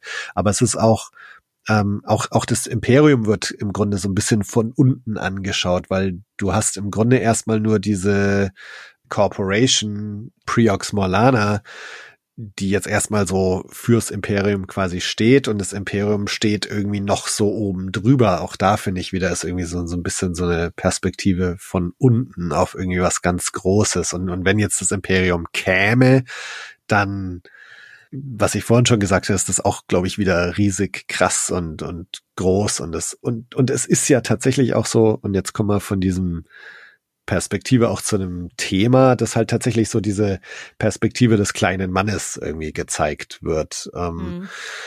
Und sowas fände ich schon cool, wenn die Klonkriege auch mal so inszeniert würden, äh, nämlich, dass das alles viel größer wirkt und vielleicht auch so diese von unten Perspektive, dass auch zum Beispiel die Bedrohung durch die Separatisten und diese Kriegsmaschinerie, die die anbringen, irgendwie viel, viel größer und viel, viel bedrohlicher wirken könnte, äh, wenn man das auch so aus der Sicht des kleinen Mannes zeigen würde. Mhm. Ähm, also genau, das, ja. das wäre ganz cool. Übrigens, mhm. ähm, bevor wir jetzt nochmal zu thematischen Sachen kommen, weil wir gerade von Klonkriegen reden, äh, was vielleicht auch noch ein paar Sachen erklärt in dieser Serie, was, was da eigentlich passiert. Das Schiff, das auf Canary abstürzt, äh, ist ein Separatistenschiff. Hm. Du siehst, wenn Kassa da in das Raumschiff reingeht und mit seinem Blasrohr da den ersten Toten so anstupst, siehst du auf dem das Separatistensymbol. Ah, ich habe die ganze Zeit nur gedacht, ich kenne das, ich kenne das Symbol, aber ich kam nicht mehr drauf, was es sein sollte. Ja. Genau, also es, äh, und das erklärt auch, warum Marva sagt, äh, wir müssen ihn hier mitnehmen, wenn die, Repu die Republik ist im Anmarsch, da ist eine Fregatte im Orbit und wenn die kommen, dann töten sie ihn. Das äh, spielt halt in den Klonkriegen, ne? Also das, äh, wenn, wenn man auch wieder schaut, äh, keine Ahnung, da ist Cassian halt, sagen wir mal, acht Jahre alt oder wie alt er da ist. Mhm. Und äh, sagen wir mal, wenn wir ihn dann als erwachsenen Mann kennen, ist er halt um die 30, sagen wir mal. Also 20 Jahre später, gut 20 Jahre später. Das heißt, wir sind in dieser Anfangsszene auf Canary wahrscheinlich noch vor Order 66 und vor äh, Revenge of the Sith. Das heißt, wahrscheinlich oder eventuell ist dieses Schiff als Separatistenschiff auch von der Republik abgeschossen worden. Genau, und das erklärt dann wiederum, warum, wenn sie da jetzt ihn finden, dass das halt gefährlich ist. Ne? Stimmt. Was halt auch auf die Republik ein sehr fragwürdiges Licht wirft, wenn man an diese, an diesen Bergbau da denkt, ne, der da offensichtlich den Planeten hingerichtet hat, mehr oder weniger. Das, es, es wird ja so inszeniert, als ob das irgendwie imperiales Equipment ist, aber dieses, ah ja, nicht stimmt, da war es dann ja noch die Republik eigentlich. Ähm, Ich meine, in Mando haben sie es ja. Ja. so mit ein bisschen Ha. versucht, irgendwie mit seiner Backstory das aufzugreifen. Aber jetzt, wo ich halt diese Serie hier gesehen habe, ich fänd's halt zum Beispiel auch wahnsinnig spannend. Das ist eine Perspektive, die ich zumindest so nicht auf dem Schirm habe aus den Klonkriegen. Ähm, warum eigentlich die gesamte Galaxis total d'accord damit waren, dass auf einmal die Jedi weg waren. So, weil in, also auch, äh, sorry George Lucas, aber es ist ja in Episode 3 auch nur so erklärt wie, ja, die haben versucht, Palpatine zu ermorden und den finden alle A-okay und deswegen müssen jetzt Jedi weg, so. Ähm, wenn, also da müsste ja in, in Universe, dass da keiner mit dem Augen, mit der, weißt du, mit der Wimper zuckt, müssten die Jedi so viel Scheiße gebaut haben in den Klonkriegen vor Ort, dass halt wirklich die normale Bevölkerung sich denkt, wer sind denn die Fraggles eigentlich? So weg mit denen, die braucht keiner. So. Ähm, das ist ja eine Perspektive, die man auch, also wie gesagt, ich zumindest so noch nicht gesehen habe. Weil die Jedi sind ja auch unantastbar und toll und überhaupt. So. Das ist halt, es schwingt alles bei Star Wars immer so ein bisschen mit, aber es, es ist manchmal so ein bisschen, als ob man sich nicht so richtig traut hinzugucken. So. Und ich meine, ja, Ja. seien, seien wir ehrlich, äh, klar, dieses, wenn, wenn es darum geht, was mehr Spaß macht, gucke ich mir auch lieber Episode 4 an, wenn Luke dann den Todesstern zerstört hat und alle freuen sich und es gibt Medaillen und so. Aber ich weiß auch noch, dass ich irgendwann mal, da war ich aber noch jung, ein Buch aus den Star Wars Legends gelesen habe. Da ging es dann darum, dass er, glaube ich, einem Imperialen, einem Ex-Imperialen über den Weg läuft Aha. der ihm halt dann mal sagt, dieses so, hast du eigentlich eine Ahnung, wie viele Menschen auf diese, auf dieser Raumstation waren, die du da halt quasi ermordet ja, ja, hast? Ja. So. Dieses so, dein, dein Bodycount ist höher als alles, was sonst irgendwie so in der Galaxis durch die Gegend, äh, durch die Gegend äh, streunt, so. Dieses, und da habe ich damals schon gedacht, so, oh, okay, hm, stimmt irgendwie. Aber vielleicht ist es halt eben auch im Star Wars Universum diese Zeit, bevor es einen Luke gibt, also zwischen Episode 3 und 4, die sich am ehesten für diese schweren Stoffe irgendwie eignet.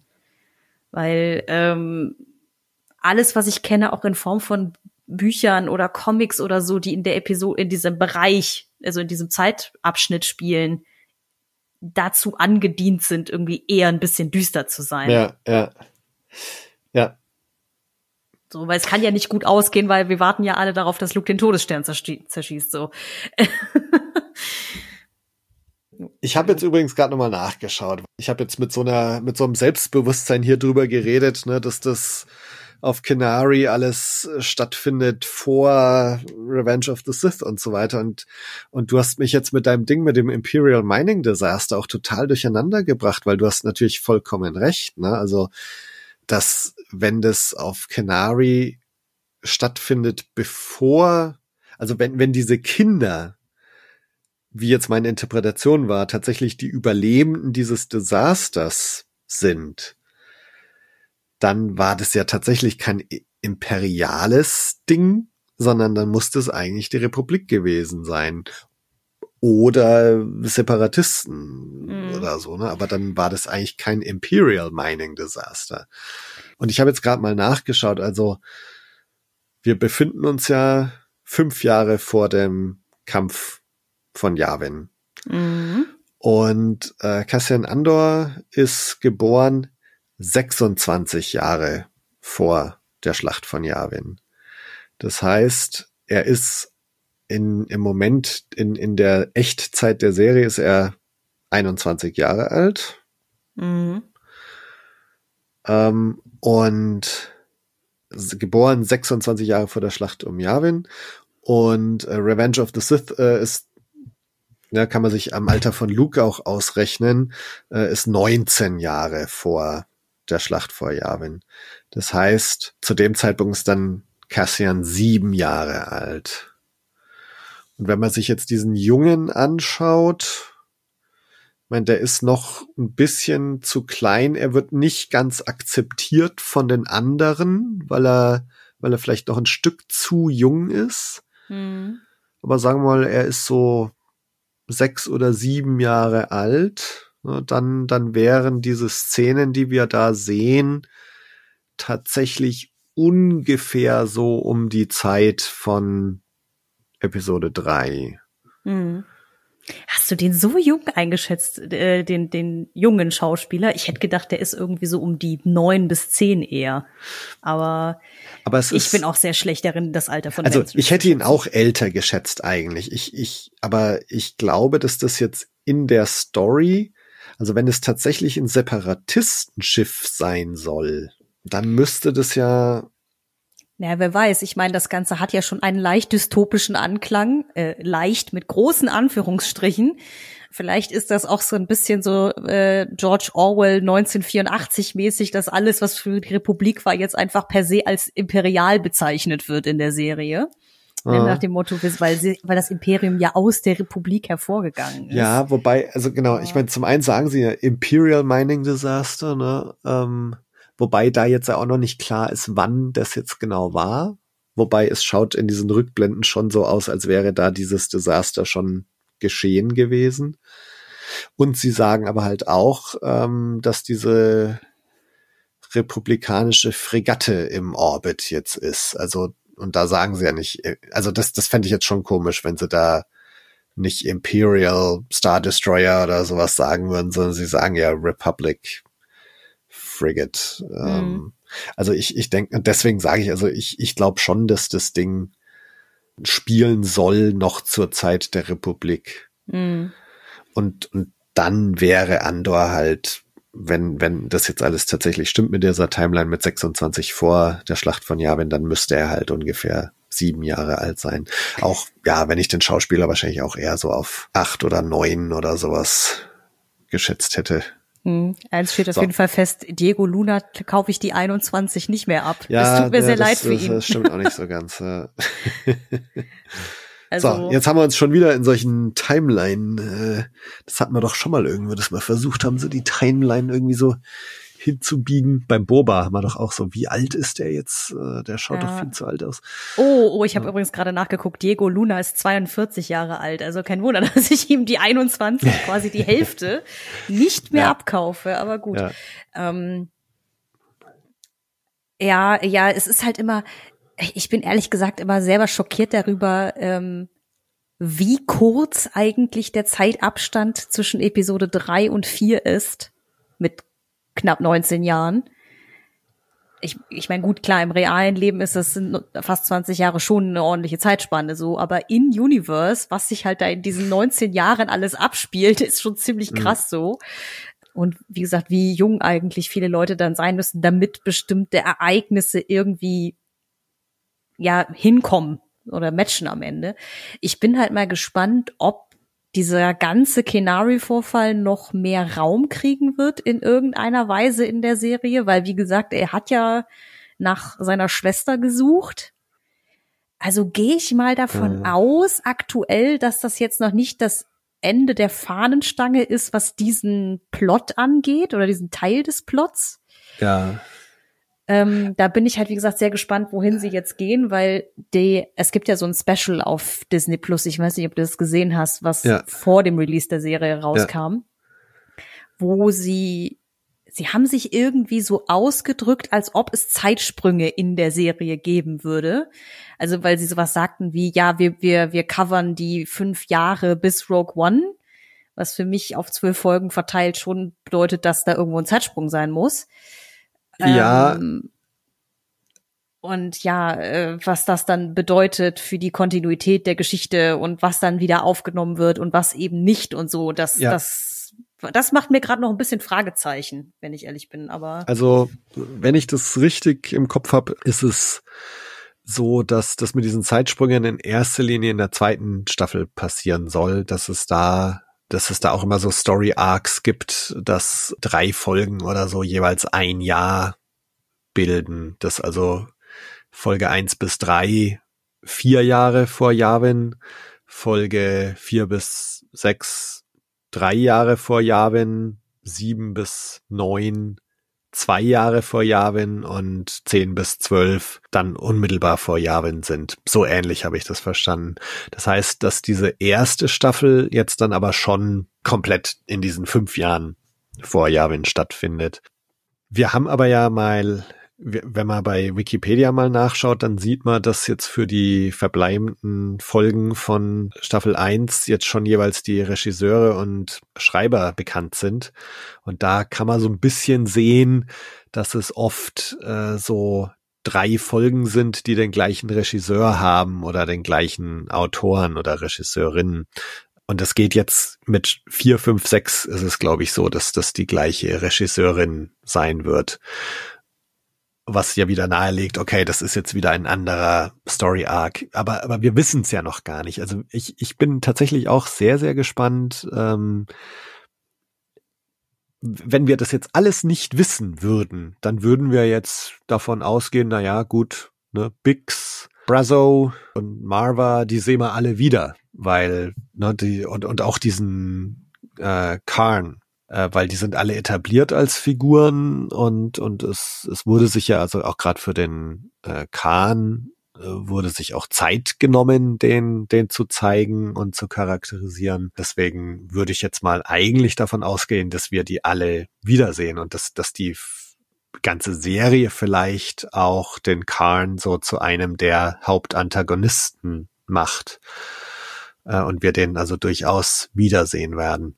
Hm. Und ja, und Bix und so, ja, weiß ich nicht. Also da, da, das, da bin ich tatsächlich auch sehr gespannt, ob, ob die jetzt einfach nur Teil dieses drei Folgen-Arcs war oder ob die tatsächlich auch in den kommenden Folgen noch eine größere Rolle spielen wird. Mhm. Ob er nach Ferrix wieder zurückkehren wird, mal schauen. Also ja. ich, vielleicht wissen wir jetzt mit der vierten, ich, ich könnte mir vorstellen, dass die vierte Folge jetzt da schon sehr viel verraten könnte im, im Sinne von, ist das jetzt tatsächlich wieder was ganz Neues oder ja, wir haben ja jetzt quasi so ein bisschen den ersten Akt hier hinter uns gebracht. Ja. Wenn man, wenn man das Ganze an der Heldenreise ablesen möchte, dann ist er jetzt quasi in sein Abenteuer aufgebrochen mit Luthen. Ja, ähm, stimmt. Ein äh, sehr düsteres, dystopisches Abenteuer, aber ne, ja, es wird spannend. Also, weil ich tatsächlich gestern auch noch mal den letzten Trailer gesehen habe von der Serie. Ich meine, klar, man sieht so ein, zwei Stellen noch mal halt eben auch rund um Mon Mothma und man sieht auch mal kurz einen Saw Gerrera und so. Ja, stimmt. Aber alle Szenen, in denen auch jetzt halt irgendwie Diego Luna oder seine seine also die in denen Cassian aktuell zu sehen war im Trailer, als auch halt eben die Schauspieler und Schauspielerinnen von Bix und wie sie alle heißen, ähm, das ist alles schon eher so aus den ersten drei Folgen. Genau, haben wir alles also, schon abgehakt. Ne? So, ja. also da sind sie ja schon clever bei bei Disney. Das muss man ihnen ja lassen, dass sie in ihrem Marketingmaterial wirklich immer nur so Sachen von den ersten Auftaktfolgen ja oft schon nur drin haben und man spätestens ab der Hälfte der Serie keine Ahnung mehr hat, was da jetzt auf einen zukommt wenn ich mir halt was wünschen dürfte, wenn wir jetzt mal hier ganz wild anfangen rumzuspekulieren, wenn es wirklich so wäre, dass Staffel 2 halt eben diese Zeitsprünge ähm, bedient, dass sich die erste Staffel wirklich eigentlich auf die Gründung der Rebellenallianz so ein bisschen fokussiert. Also ich weiß, es gab im alten Kanon halt irgendwie diese, diese Legende von, oder die Legende, diese Idee vom Korellianischen Vertrag hieß das Ding damals, dass du halt mehrere Rebellengruppen hattest, die sich dann halt zur Allianz zusammengeschlossen haben, weil sie es halt alleine nicht hingekriegt haben, äh, irgendwie was gegen das Imperium auszurichten. Ich meine, das war auch im Spiel The Force Unleashed, äh, Force Unleashed 2, in einem von den beiden Teilen war das auch einmal Thema, da wurde das, glaube ich, sogar gezeigt. Ähm, das ist natürlich schon lange nicht mehr Kanon, aber es fände ich interessant, wenn sie das halt so ein bisschen beleuchten, wie sie da hingekommen sind quasi. Also, dass sie wirklich sagen, okay, wir gehen jetzt aktiv in den Widerstand, weil im Trailer sehen zumindest die Szenen mit Mon Mothma noch ein bisschen so aus, als ob sie eigentlich noch so ganz normal im imperialen Senat rumhängt. Ja, ja ähm, und irgendwie alles nicht so toll findet, aber noch nicht diesen Schritt gemacht hat zu, okay, und jetzt gehen wir halt in den bewaffneten Widerstand, weil wir ja. hier halt eher auf politischer Ebene nichts mehr ausrichten können. So, das wäre zum Beispiel halt auch auf der Ebene etwas, das mich interessieren würde. Total, ja. ja. So. Ähm, was auch finde ich spannend, dann halt eben diese Geschichte mit Saw Gerrera halt ein bisschen ausbauen würde, weil da ist ja, also wenn man Rogue One noch mal guckt, da sagt sie ja nur so eine Sache wie, ja, nee, mit Saw Gerrera muss man nicht reden, das ist ja ein Extremist so. Ähm, was hier irgendwie impliziert, dass sie den durchaus kennt. So. Ja, ja. Also, beziehungsweise vielleicht auch persönlicher kennt, so. Ja, also, dass sie sich zumindest mal unterhalten haben, ob sie ungefähr dieselben äh, Ziele verfolgen oder nicht. Ähm, das wäre jetzt halt eine coole Gelegenheit, das mal näher zu beleuchten noch, weil auch, wie gesagt, also so wie Saw Gerrera aussieht, war er noch nicht ganz hinüber, noch nicht so wie bei Rogue One, ja. wo er ja quasi nur noch ein, äh, ein Arm und äh, ja sein Kopf mehr oder weniger auf diesem Gestell war. da war ja nicht mehr viel von ihm übrig. Ja. Ja, also ich habe ihn jetzt schon länger nicht mehr gesehen, aber im Trailer spricht, spricht doch Luthen mit Saw, ne? Und dann ist dieses Call it War, äh, oder was er da sagt, ne? Mhm. Ähm, ja, ich könnte mir vorstellen, dass Luthen so ein bisschen das Mittelding ist, ne? Dass genau. Mon halt so ein bisschen die diplomatische ist, Saw Gerrera ist der krasse Extremist und Stellan Skarsgård spielt Luthen aktuell halt mit so einer gewissen Gefährlichkeit, finde ich, ne? Also, dass du schon denkst so, ja klar, der zieht gleich die Knarre und schießt sich halt um, wenn, wenn mhm. du ihm mhm. nicht gefällst. Er, er, sagt er nicht auch zu Cassian, dass er den, den Karn abknallen soll? Wenn sie den gefangen nehmen, kurz bevor sie fliehen? Also, Puh, das er, weiß ich schon gar nicht mehr. Aber, also, dass er, er gibt auf jeden Fall, er hat diesen, dieses, dieses, vermittelt dieses Gefühl von Unberechenbarkeit ja. und Kaltblütigkeit, finde ich so ein bisschen. Deswegen, äh, das wäre zum Beispiel auch eine sehr spannende Dynamik dann in, mhm. der, in der Führungsebene, aber ja, oder oder ich oder er ist halt so so ein Recruiter irgendwie, ne? Und äh, ja. also dass er vielleicht in dieser Funktion auch auf den Saw Gerrera trifft. Das, also ich finde es so schön, dass jetzt wir wir sind jetzt in so einem Ding und du hast ganz recht. Also das war jetzt halt der Pilot, ne? Ähm, diese drei Folgen und jetzt, jetzt geht das Quest los oder die Reise geht los und wir wissen eigentlich gar nichts. Also, ich meine, mhm. das Einzige, was irgendwie noch ist, äh, dass die Sache mit seiner Schwester, dass wir halt wissen, naja, vermutlich sucht er die seit Jahren. Ich habe jetzt so das Gefühl, dass er am Anfang von Folge eins da auf Morlana One, dass er gar nicht unbedingt nur wegen seiner Schwester da war, sondern dass er da wahrscheinlich tatsächlich äh, von dieser Mission, wo er jetzt diesen NS9 Starpath Unit äh, geklaut hat, dass er da irgendwie gerade zurückkam oder oder deswegen in Morlana One auf Morlana One war und halt bei der Gelegenheit dann auch noch in dieses Bordell geschaut hat und nach der Schwester gefragt hat. Aber trotzdem, also man kann davon ausgehen, dass er wahrscheinlich auch seit Jahren irgendwie nach ihr sucht. Das heißt, diese Suche, die hört ja jetzt nicht einfach auf. Also da, also das wird, denke ich mal, schon irgendwie noch thematisiert werden. Wo ich gespannt bin, inwieweit diese Preox Morlana Story weitergeführt wird. Also ob wir da tatsächlich jetzt noch das Nachspiel mitbekommen. Mhm. Also die Figuren sind ja alle etabliert. Bix ist etabliert, Brazo ist etabliert, B2, ne, also der Roboter, ich glaube, den haben wir jetzt alle in unser Herz geschlossen, also und und Marva, also ich glaube nicht, dass die jetzt alle fallen gelassen werden und und man von denen jetzt erstmal fünf Folgen nichts mehr sieht. Hm. Aber vielleicht ist es auch so. Aber ich, ich glaube schon, dass wir in irgendeiner Form da noch das Nachspiel mitbekommen werden. Und auch was das Nachspiel für unseren Deputy Inspector Khan, äh, ich meine, du siehst es ihm ja in seinem Gesicht an, ne? so, oh scheiße, ich habe Mist gebaut. Ne? Jetzt, mein Chef sagt mir, mach nichts lass das Ganze als Heldentod aussehen, ne, buch das Ganze unter es war nicht weiter wild und mach nichts. Und er macht genau das Gegenteil. Ne? Er, er zettelt so ein oder er verursacht so einen halben Aufstand auf auf Ferrix mit Explosionen, äh, mit toten äh, Männern von ihm und und du siehst ihm ja im Gesicht an, so, oh Gott, wie. Äh, das Ding ist ein komplettes PR-Desaster, so, ja. Genau, so, was, wie bringe ich das meinem Chef bei? Und, äh, und, na, und dann steht das Imperium halt auch gleich auf der Schwelle. Und deswegen, also ich, ich kann mir jetzt nicht vorstellen, dass da nichts mehr kommt, dass wir auch mhm. ihn, Inspektor Khan, jetzt nicht mehr sehen.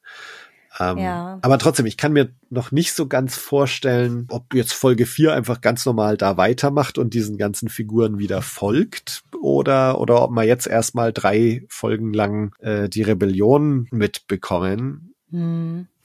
Mal schauen. Ich glaube, diesmal lasse ich mich einfach gerne von der Serie überraschen.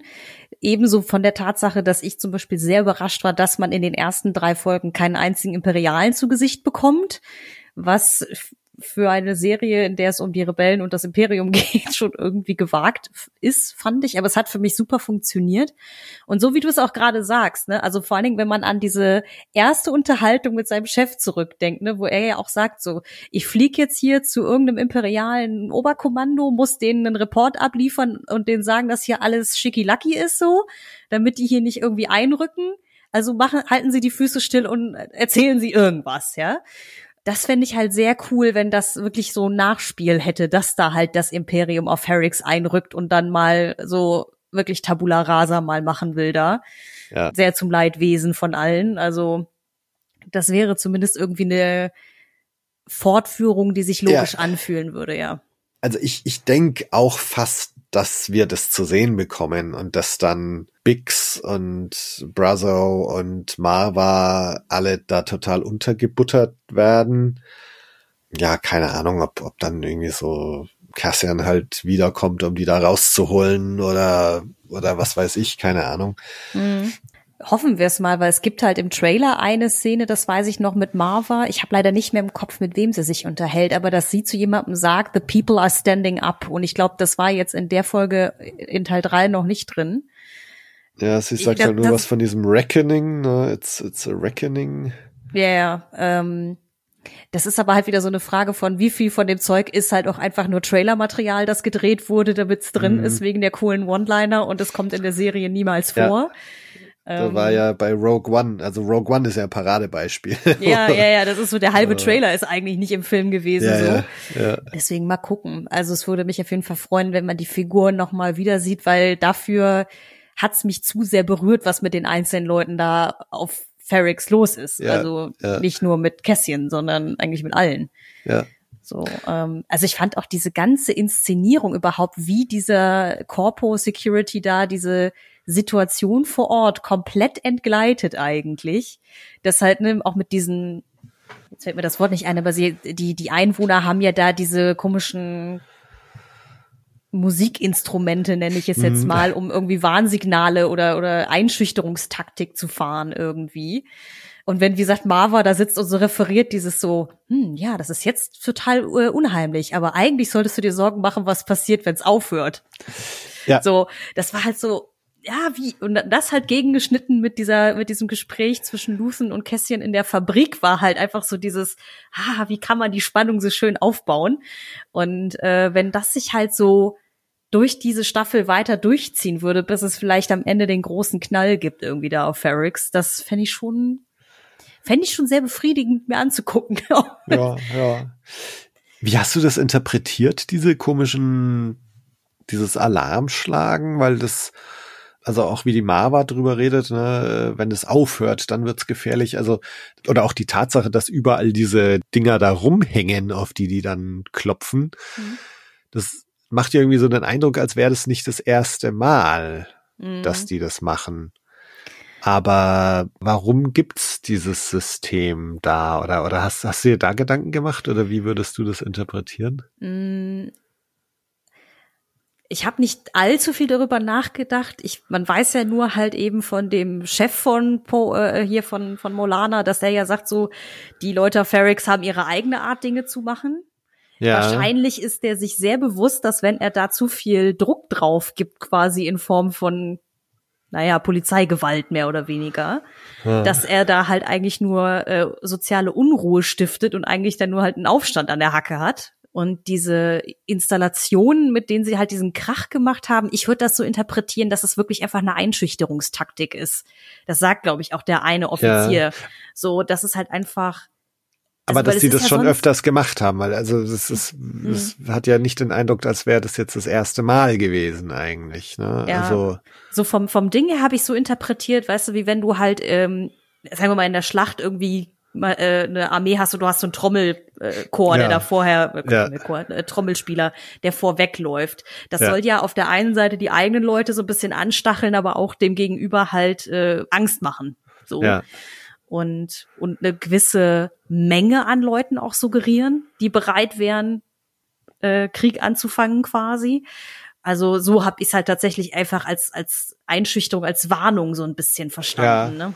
Also was ich mich halt gefragt habe, ist, also wenn es jetzt nicht das erste Mal war, dann äh, richtet sich das in erster Linie, also sag mal, das, das war, das hat eine Tradition auf Ferrix, Mhm.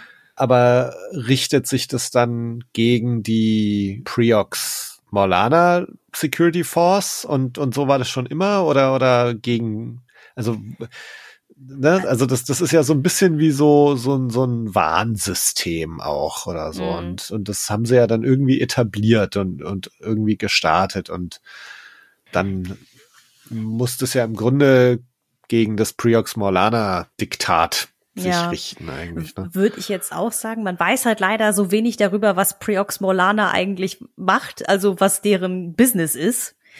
Aber in der Art und Weise, wie es gestaltet ist, würde ich jetzt mal sagen, die Leute auf Ferrix sind so ein bisschen die, ähm, ja, will ich sagen, die F- Freidenker-Kommune, aber die machen halt einfach da ihr Ding, die wollen da freien Handel betreiben, ohne dass ihnen da ständig einer über die Schulter guckt und auf die Pelle rückt mit ihren Ersatzteilen. Und wollen halt, also die haben halt einfach keinen Bock da von so einer Corporation wahrscheinlich irgendwie durch, durchgestylt zu werden. Und das ist dann, ne, also das ist so ein bisschen Freiberufler versus Megakonzern. Wobei arbeiten sie nicht vielleicht sogar trotzdem alle für den Konzern? Also so dieses, auch der Typ mit seiner Glocke und, und die Handschuhe, also das weiß also man ich leider frage mich, nicht ob so sie genau, letztendlich nicht doch alle auch für Priox Morlana arbeiten, Ne? Mhm.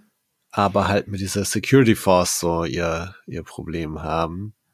Keine Ahnung. Das, Weil dann wäre das natürlich auch schon so, ein- so, so ein bisschen so biting the hand that feeds, ne? Also äh, Ja, oder also ich bin gespannt, ob sie halt mehr zeigen davon, von dieser Situation in der Serie, weil man kann das auch so ein bisschen, glaube ich, also wenn sie alle Angestellte von Preox Molana sind, dann ist es vielleicht auch so ein bisschen wie so die die Minenarbeiter, die ihre Seele nicht mehr halt an ihren äh, an ihren Arbeitgeber verkaufen wollen, so, ne? Also so ein bisschen die, ja. sagen wir mal, wir streiken jetzt Genau, genau. genau. ähm, Mentalität. Wir gründen eine Gewerkschaft. Wir nennen sie Rebellenallianz. ähm, ja. aber äh, also ob es eher sowas ist oder also da wurde nur angedeutet, wie da ja genau das rechtliche System ist. Irgendwie mit, ja, eigentlich fällt es unter die Jurisdiktion, aber irgendwie will sich keiner diesen Ärger mit denen einhandeln. Warum ist das eigentlich so? Ähm, und wie gesagt, das Imperium spielt ja definitiv auch eine Rolle in dem ganzen. Also die sind da ja nicht, nicht aktiv vor Ort, aber irgendwie sind sie ja mit Preaux Morlana verbandelt offensichtlich wie das ja so ist, so mit Großkonzernen und äh, Evil Overlords meistens. Dementsprechend, ja, das ist ein, auch noch ein Grund mehr darauf zu hoffen, dass sie da weitermachen mit dem, also, also wenn es nur durch diesen Kahn ist, da Ja. einfach mehr Einblick zu geben in diese inneren Machenschaften seiner, seiner dieser Firma und des Imperiums.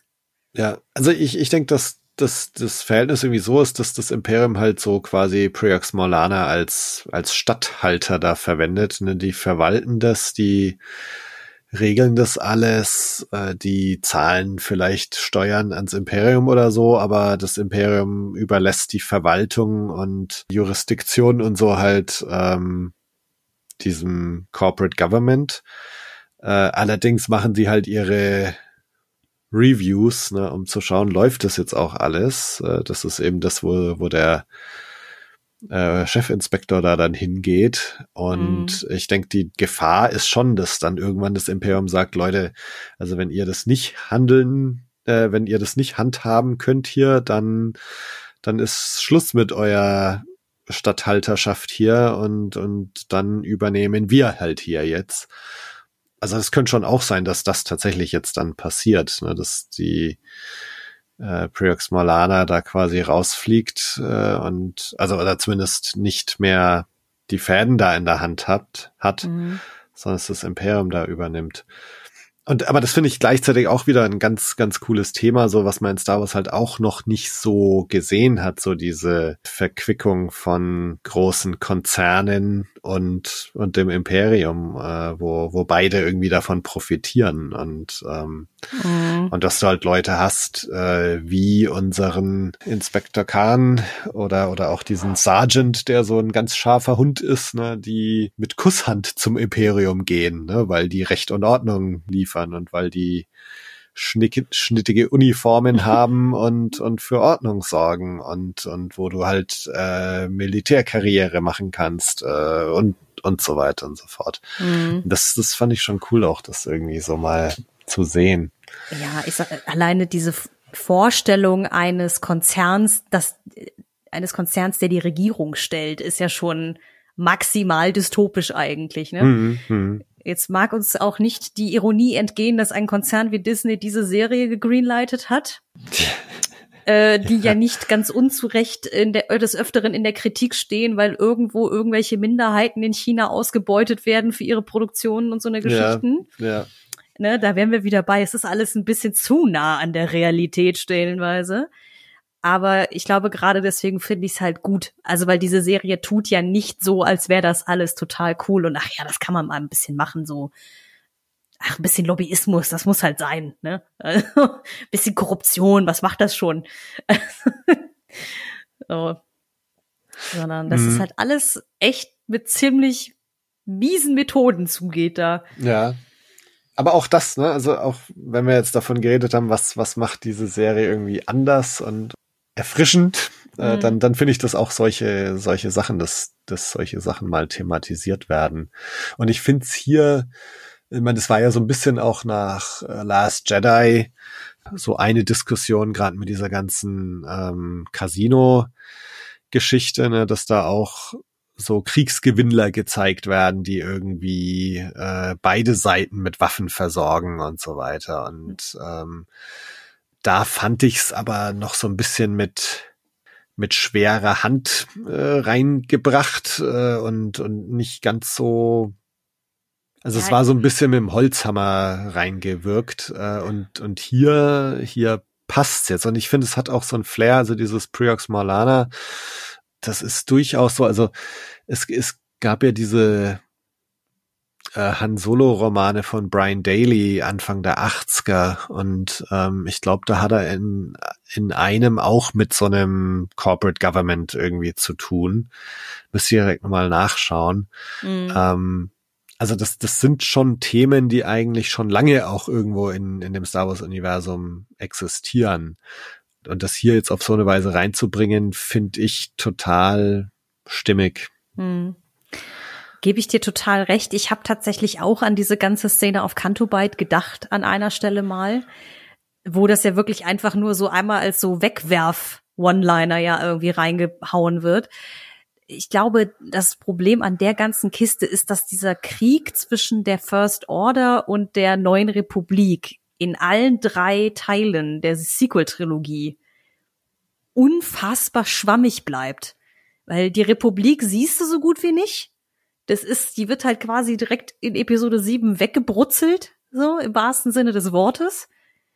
Und danach sind die weg. Also, das ist, und es ist ja auch nicht so, dass das Imperium, also die, nein, die First Order ist ja nicht wie das Imperium eine etablierte Macht, gegen die man sich auflehnen muss. Die sind ja quasi irgendwann irgendwie aufgetaucht und haben ja eigentlich erst in Episode 8 oder was auch immer, oder eigentlich am Anfang von Episode 9, ähm, die Regierung übernommen, mehr oder weniger, die Regierungsgeschäfte. Und all das sieht man ja nie. Also ja. nie wirklich. Ja, genau. Weswegen halt dieses ganze Oh und äh, es gibt Kriegsgewinnler. Hm, hm, hm. Ja, das ist richtig, aber es bleibt sehr abstrakt in der Sequel-Trilogie. Und die ist, genau, und vom ganzen Setting, die Sequel-Trilogie mit, mit First Order und Resistance und, und so weiter, du bekommst es irgendwie vorgesetzt und du bekommst es gesagt, aber du hast du hast keine Ahnung, was das bedeutet. Ist, im, Im Grunde ist das alles nur irgendwie Kulisse für was die Hauptcharaktere dann machen. Also die, dieses ganze Setting ist irgendwie so Staffage und, und Kulisse, aber du, du kriegst es nicht, du kannst es nicht anfassen. Also ich, ich, auch Jahre später, ich weiß immer noch nicht genau, was das eigentlich alles soll mit Resistance und, mhm. und First Order und, und First Order, like, also was bedeutet es jetzt? Ist, ist, wo, wie groß ist die jetzt? Wo ist die und, und wo ist sie nicht? Und du, du, du hast irgendwie keine Ahnung und weil es auch gefühlt da hat sich jemand hingesetzt, hat im Drehbuch irgendwie aufgeschrieben, so, also es gibt jetzt die erste Ordnung und, und du hast so das Gefühl, also über mehr haben sie sich dann auch nicht Gedanken gemacht. Mhm. Und das finde ich halt das Geile hier, dass du da, du wirst da so unmittelbar reingeworfen und du siehst, wie Ferrix funktioniert. Mhm. Also du siehst, was da Sache ist. Also das ist, ist tausendmal besser als, als so dieses, ja, okay, also hier gibt's jetzt die erste Ordnung, aber du hast keine Ahnung, was das bedeutet, wie das funktioniert, was das für die Leute bedeutet, was das für das Leben im Universum bedeutet. Und mhm. hier kriegst du es halt zu sehen und das ist schon stark. Ich kann an der Stelle den Roman Bloodline empfehlen. Das, da wird ein bisschen mehr erklärt, warum Leia die Resistance gründet. Ich fürchte aber, dass es wirklich so ist, wie du sagst, dass sie halt irgendwie beschlossen haben, wir brauchen einen Stand-in für die, für das Imperium, äh, dass die ja dann jetzt irgendwie da sind, aber da es ja die neue Republik gibt, mussten sie sich halt einen hanebüchenen Grund herbeiziehen, wo die jetzt hergekommen sind oder naja, sie sagen es ja in den Filmen eigentlich nicht, die sind halt einfach da. Also da ist, glaube ich, die Last Order in Episode 9 besser erklärt, wo die hergekommen ist, mit Exegol. Ja. ja, ähm, ja. Was auch immer das soll mit First Order und Last Order und hast nicht gesehen. Aber ähm, ja, es ist halt in, in Bloodline wird es halt so ein bisschen erklärt, wie als ob das so die Überreste der Imperialen sind, die sich dann 20 Jahre später nochmal auflehnen, so. Ja. Aber wenn man das durchdacht hätte, käme man wahrscheinlich früher oder später bei dem raus, was Timothy Zahn mit äh, der ersten Thrawn-Trilogie geschrieben hat, wo ja Thrawn eben genau diese Leute unter sich vereint hat und so. Ähm, dieses so, hm, haben sich wir gedacht, das können wir aber halt auch nicht machen, die gleiche Kiste nochmal verfilmen. Aber ja, nee, es stimmt schon. Also ich meine, gut, die Serie jetzt, also Endor, ähm, profitiert natürlich extrem davon, dass das Spielfeld klar abgesteckt ist. Ne? Klar. Wie das Imperium, die sind an der Macht, das sind die, Re also da werden die Rebellen. Man fühlt sich halt schneller oder man hat schneller eine Orientierung in der Serie. Ja. Weil es dann doch die, das ein oder andere Element im Worldbuilding gibt, was man kennt. Das ist einfach in der, da hat die Sequel-Trilogie halt leider einfach verloren. Da ist der Zeitsprung halt auch so weit, dass sie so ein bisschen, es fühlt sich jetzt nach ein paar Jahren eher so an, als ob sie das Pferd von hinten aufzäumen würden aktuell. Wie, sie haben halt irgendwas hingeschmissen an Worldbuilding bei Episode 7 bis 9 und jetzt versuchen sie mit den Medien, die sie jetzt nachproduzieren, so ein bisschen die Herleitung zu bauen dafür. Ja, ja. Aber das soll uns jetzt bei Andor nicht kümmern. Nächste Woche gibt es eine neue Folge. Genau. Die hoffentlich in der Qualität so bleibt. Ja, also ich bin sehr gespannt und ähm, bin tatsächlich gespannt, inwieweit jetzt die etablierten Charaktere außerhalb von Luthen und Cassian noch eine Rolle spielen werden. Bix, Brother und Co. Äh, also mal sehen. Und, und eben auch Inspector Khan. Wo, wo, wo ich da noch eine, eine, einen Abschlussgedanken vielleicht äh, bringen wollte. Also die zwei sind natürlich schon irgendwie auch so als, als Antagonisten etabliert und ähm, ich find's sehr vielsagend, diese Szene, wo Khan vor den Männern im Raumschiff diese Motivationsrede hält und die eigentlich überhaupt nicht funktioniert. Mhm. Also wo, wo klar ist, er hat einfach keinen Draht zu denen. Und ich meine, die sind so die Arbeiter und, und er ist dann doch eher so der äh, Karrieremann, äh, der, der vielleicht einfach auch aus einer anderen Schicht kommt, ne, als, als die, die Arbeitersoldaten.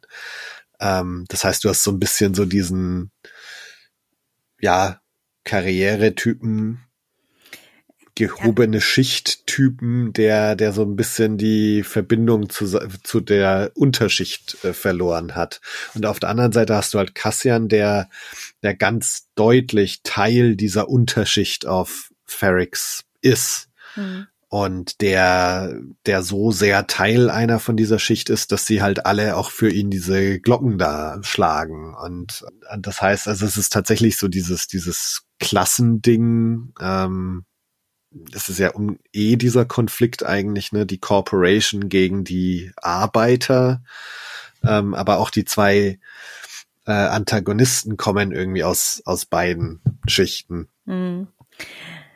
Und das, das finde ich irgendwie ganz interessant. Also das, das heißt, die sind schon irgendwie auch so als als Gegenspieler etabliert, ähm, die aber vielleicht auch sogar ein bisschen was gemeinsam haben. Also auch Cassian könnte man schon auch sagen, dass er auch nicht so ganz Teil dieser Arbeiterschicht ist, die wir da sehen. Also zumindest in diesen ersten drei Folgen.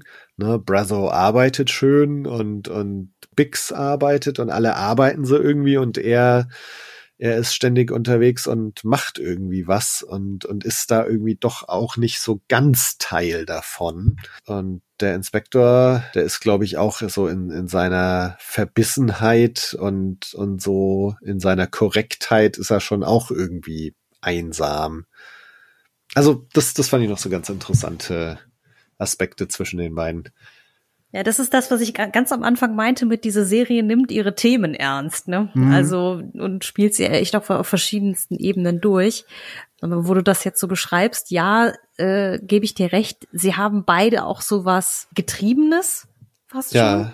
Also gut, bei dem bei dem Kahn ist es eher, dass der schon fast neurotisch wirkt auf mich, eben mit seiner steif gebügelten Uniform und so ja. weiter aber dass die ja irgendwie wahrscheinlich beide so ein bisschen jetzt von der Serie getrieben werden bis zu irgendwelchen bestimmten Bruchpunkten oder so. Also dass ah. die jetzt einfach wirklich einmal in Anführungsstrichen durch den Wolf gedreht werden, weil ich glaube nicht, dass dieses ganze Fiasko für den Kahn gut ausgeht. Das haben wir ja jetzt schon besprochen. Nee. ähm, und wie gesagt, äh, Cassian hat ja eh schon mehr als genug äh, Dreck gefressen, wenn man in seinem Leben von dem, was man bis jetzt gesehen hat. Deswegen, das, ja, das wird schon spannend, die beiden so als Gegenüberstellungen zu sehen. Ja, man kriegt halt durch beide so Blicke in zwei völlig konträre Welten, ne? Also, ja, ja. Ähm, weil du hast schon recht, Kässchen hält halt alle anderen auch so ein bisschen auf Abstand. Das ist ja auch ein Thema, das im Trailer so ein bisschen mitschwingt, ne, dass er halt irgendwie etwas findet, wofür es sich zu kämpfen lohnt und so, ne, dass jetzt gerade wirklich einfach irgendwie dieses sein Leben einfach ist, ich versuche den irgend, also dem Imperium oder Preox Molana ein bisschen Schwierigkeiten zu machen, aber ansonsten bin ich sehr unbeständig und so weiter und so fort und halt sich dieses einer sich einer Idee zu verschreiben und so, das wird glaube ich bestimmt auch noch ein bisschen mehr in den Vordergrund der Serie rücken. Ja. Ja. Während Khan ja mehr oder weniger sich schon einer Idee verschrieben hat eigentlich mit äh, hier Zucht und Ordnung also gerade bei der Figur bin ich halt sehr gespannt, ob sie halt eben diesen Weg weitergehen zu, er wird halt irgendwann so richtiger Vollblut-Imperialer. Ja. Oder ob es nicht sogar so ist, dass, weil, weil, weil er reagiert ja nicht ganz eiskalt auf das, was da auf Ferrix passiert. Ob der nicht vielleicht sogar auch überläuft. Das, also wenn sie es hinkriegen, das gescheit zu erklären, wird auch mich das interessieren. Aber wie gesagt, das ist, das ist das Spannende. Man hat keine Ahnung, wie es weitergeht. Ja also ja, okay, es gibt irgendwann eine Rebellenallianz, das wissen wir alle, aber wie es dahin geht, keine Ahnung.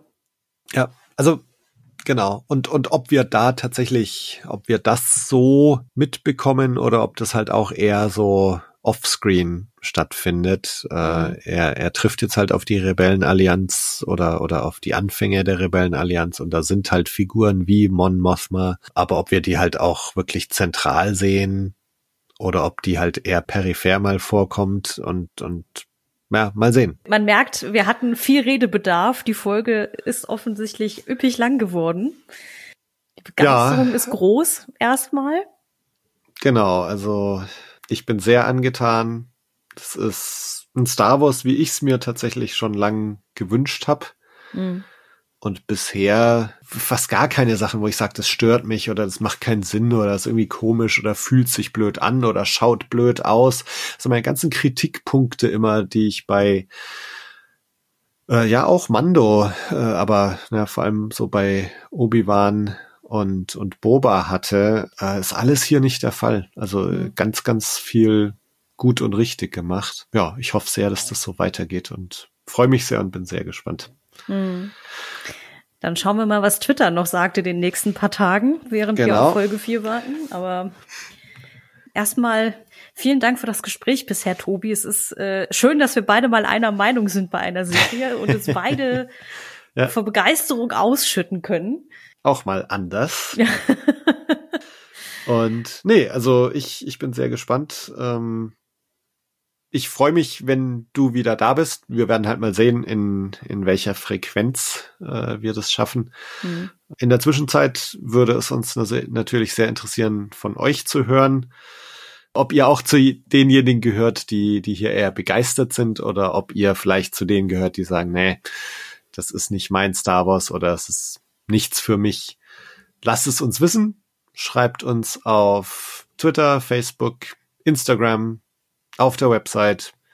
Wir würden uns auf jeden Fall freuen, von euch zu hören. Dann hören wir uns hier an dieser Stelle nächste Woche wieder in einer Überraschungsbesetzung. Macht's gut. Bis dahin. Ciao. Bis dann. Tschüss.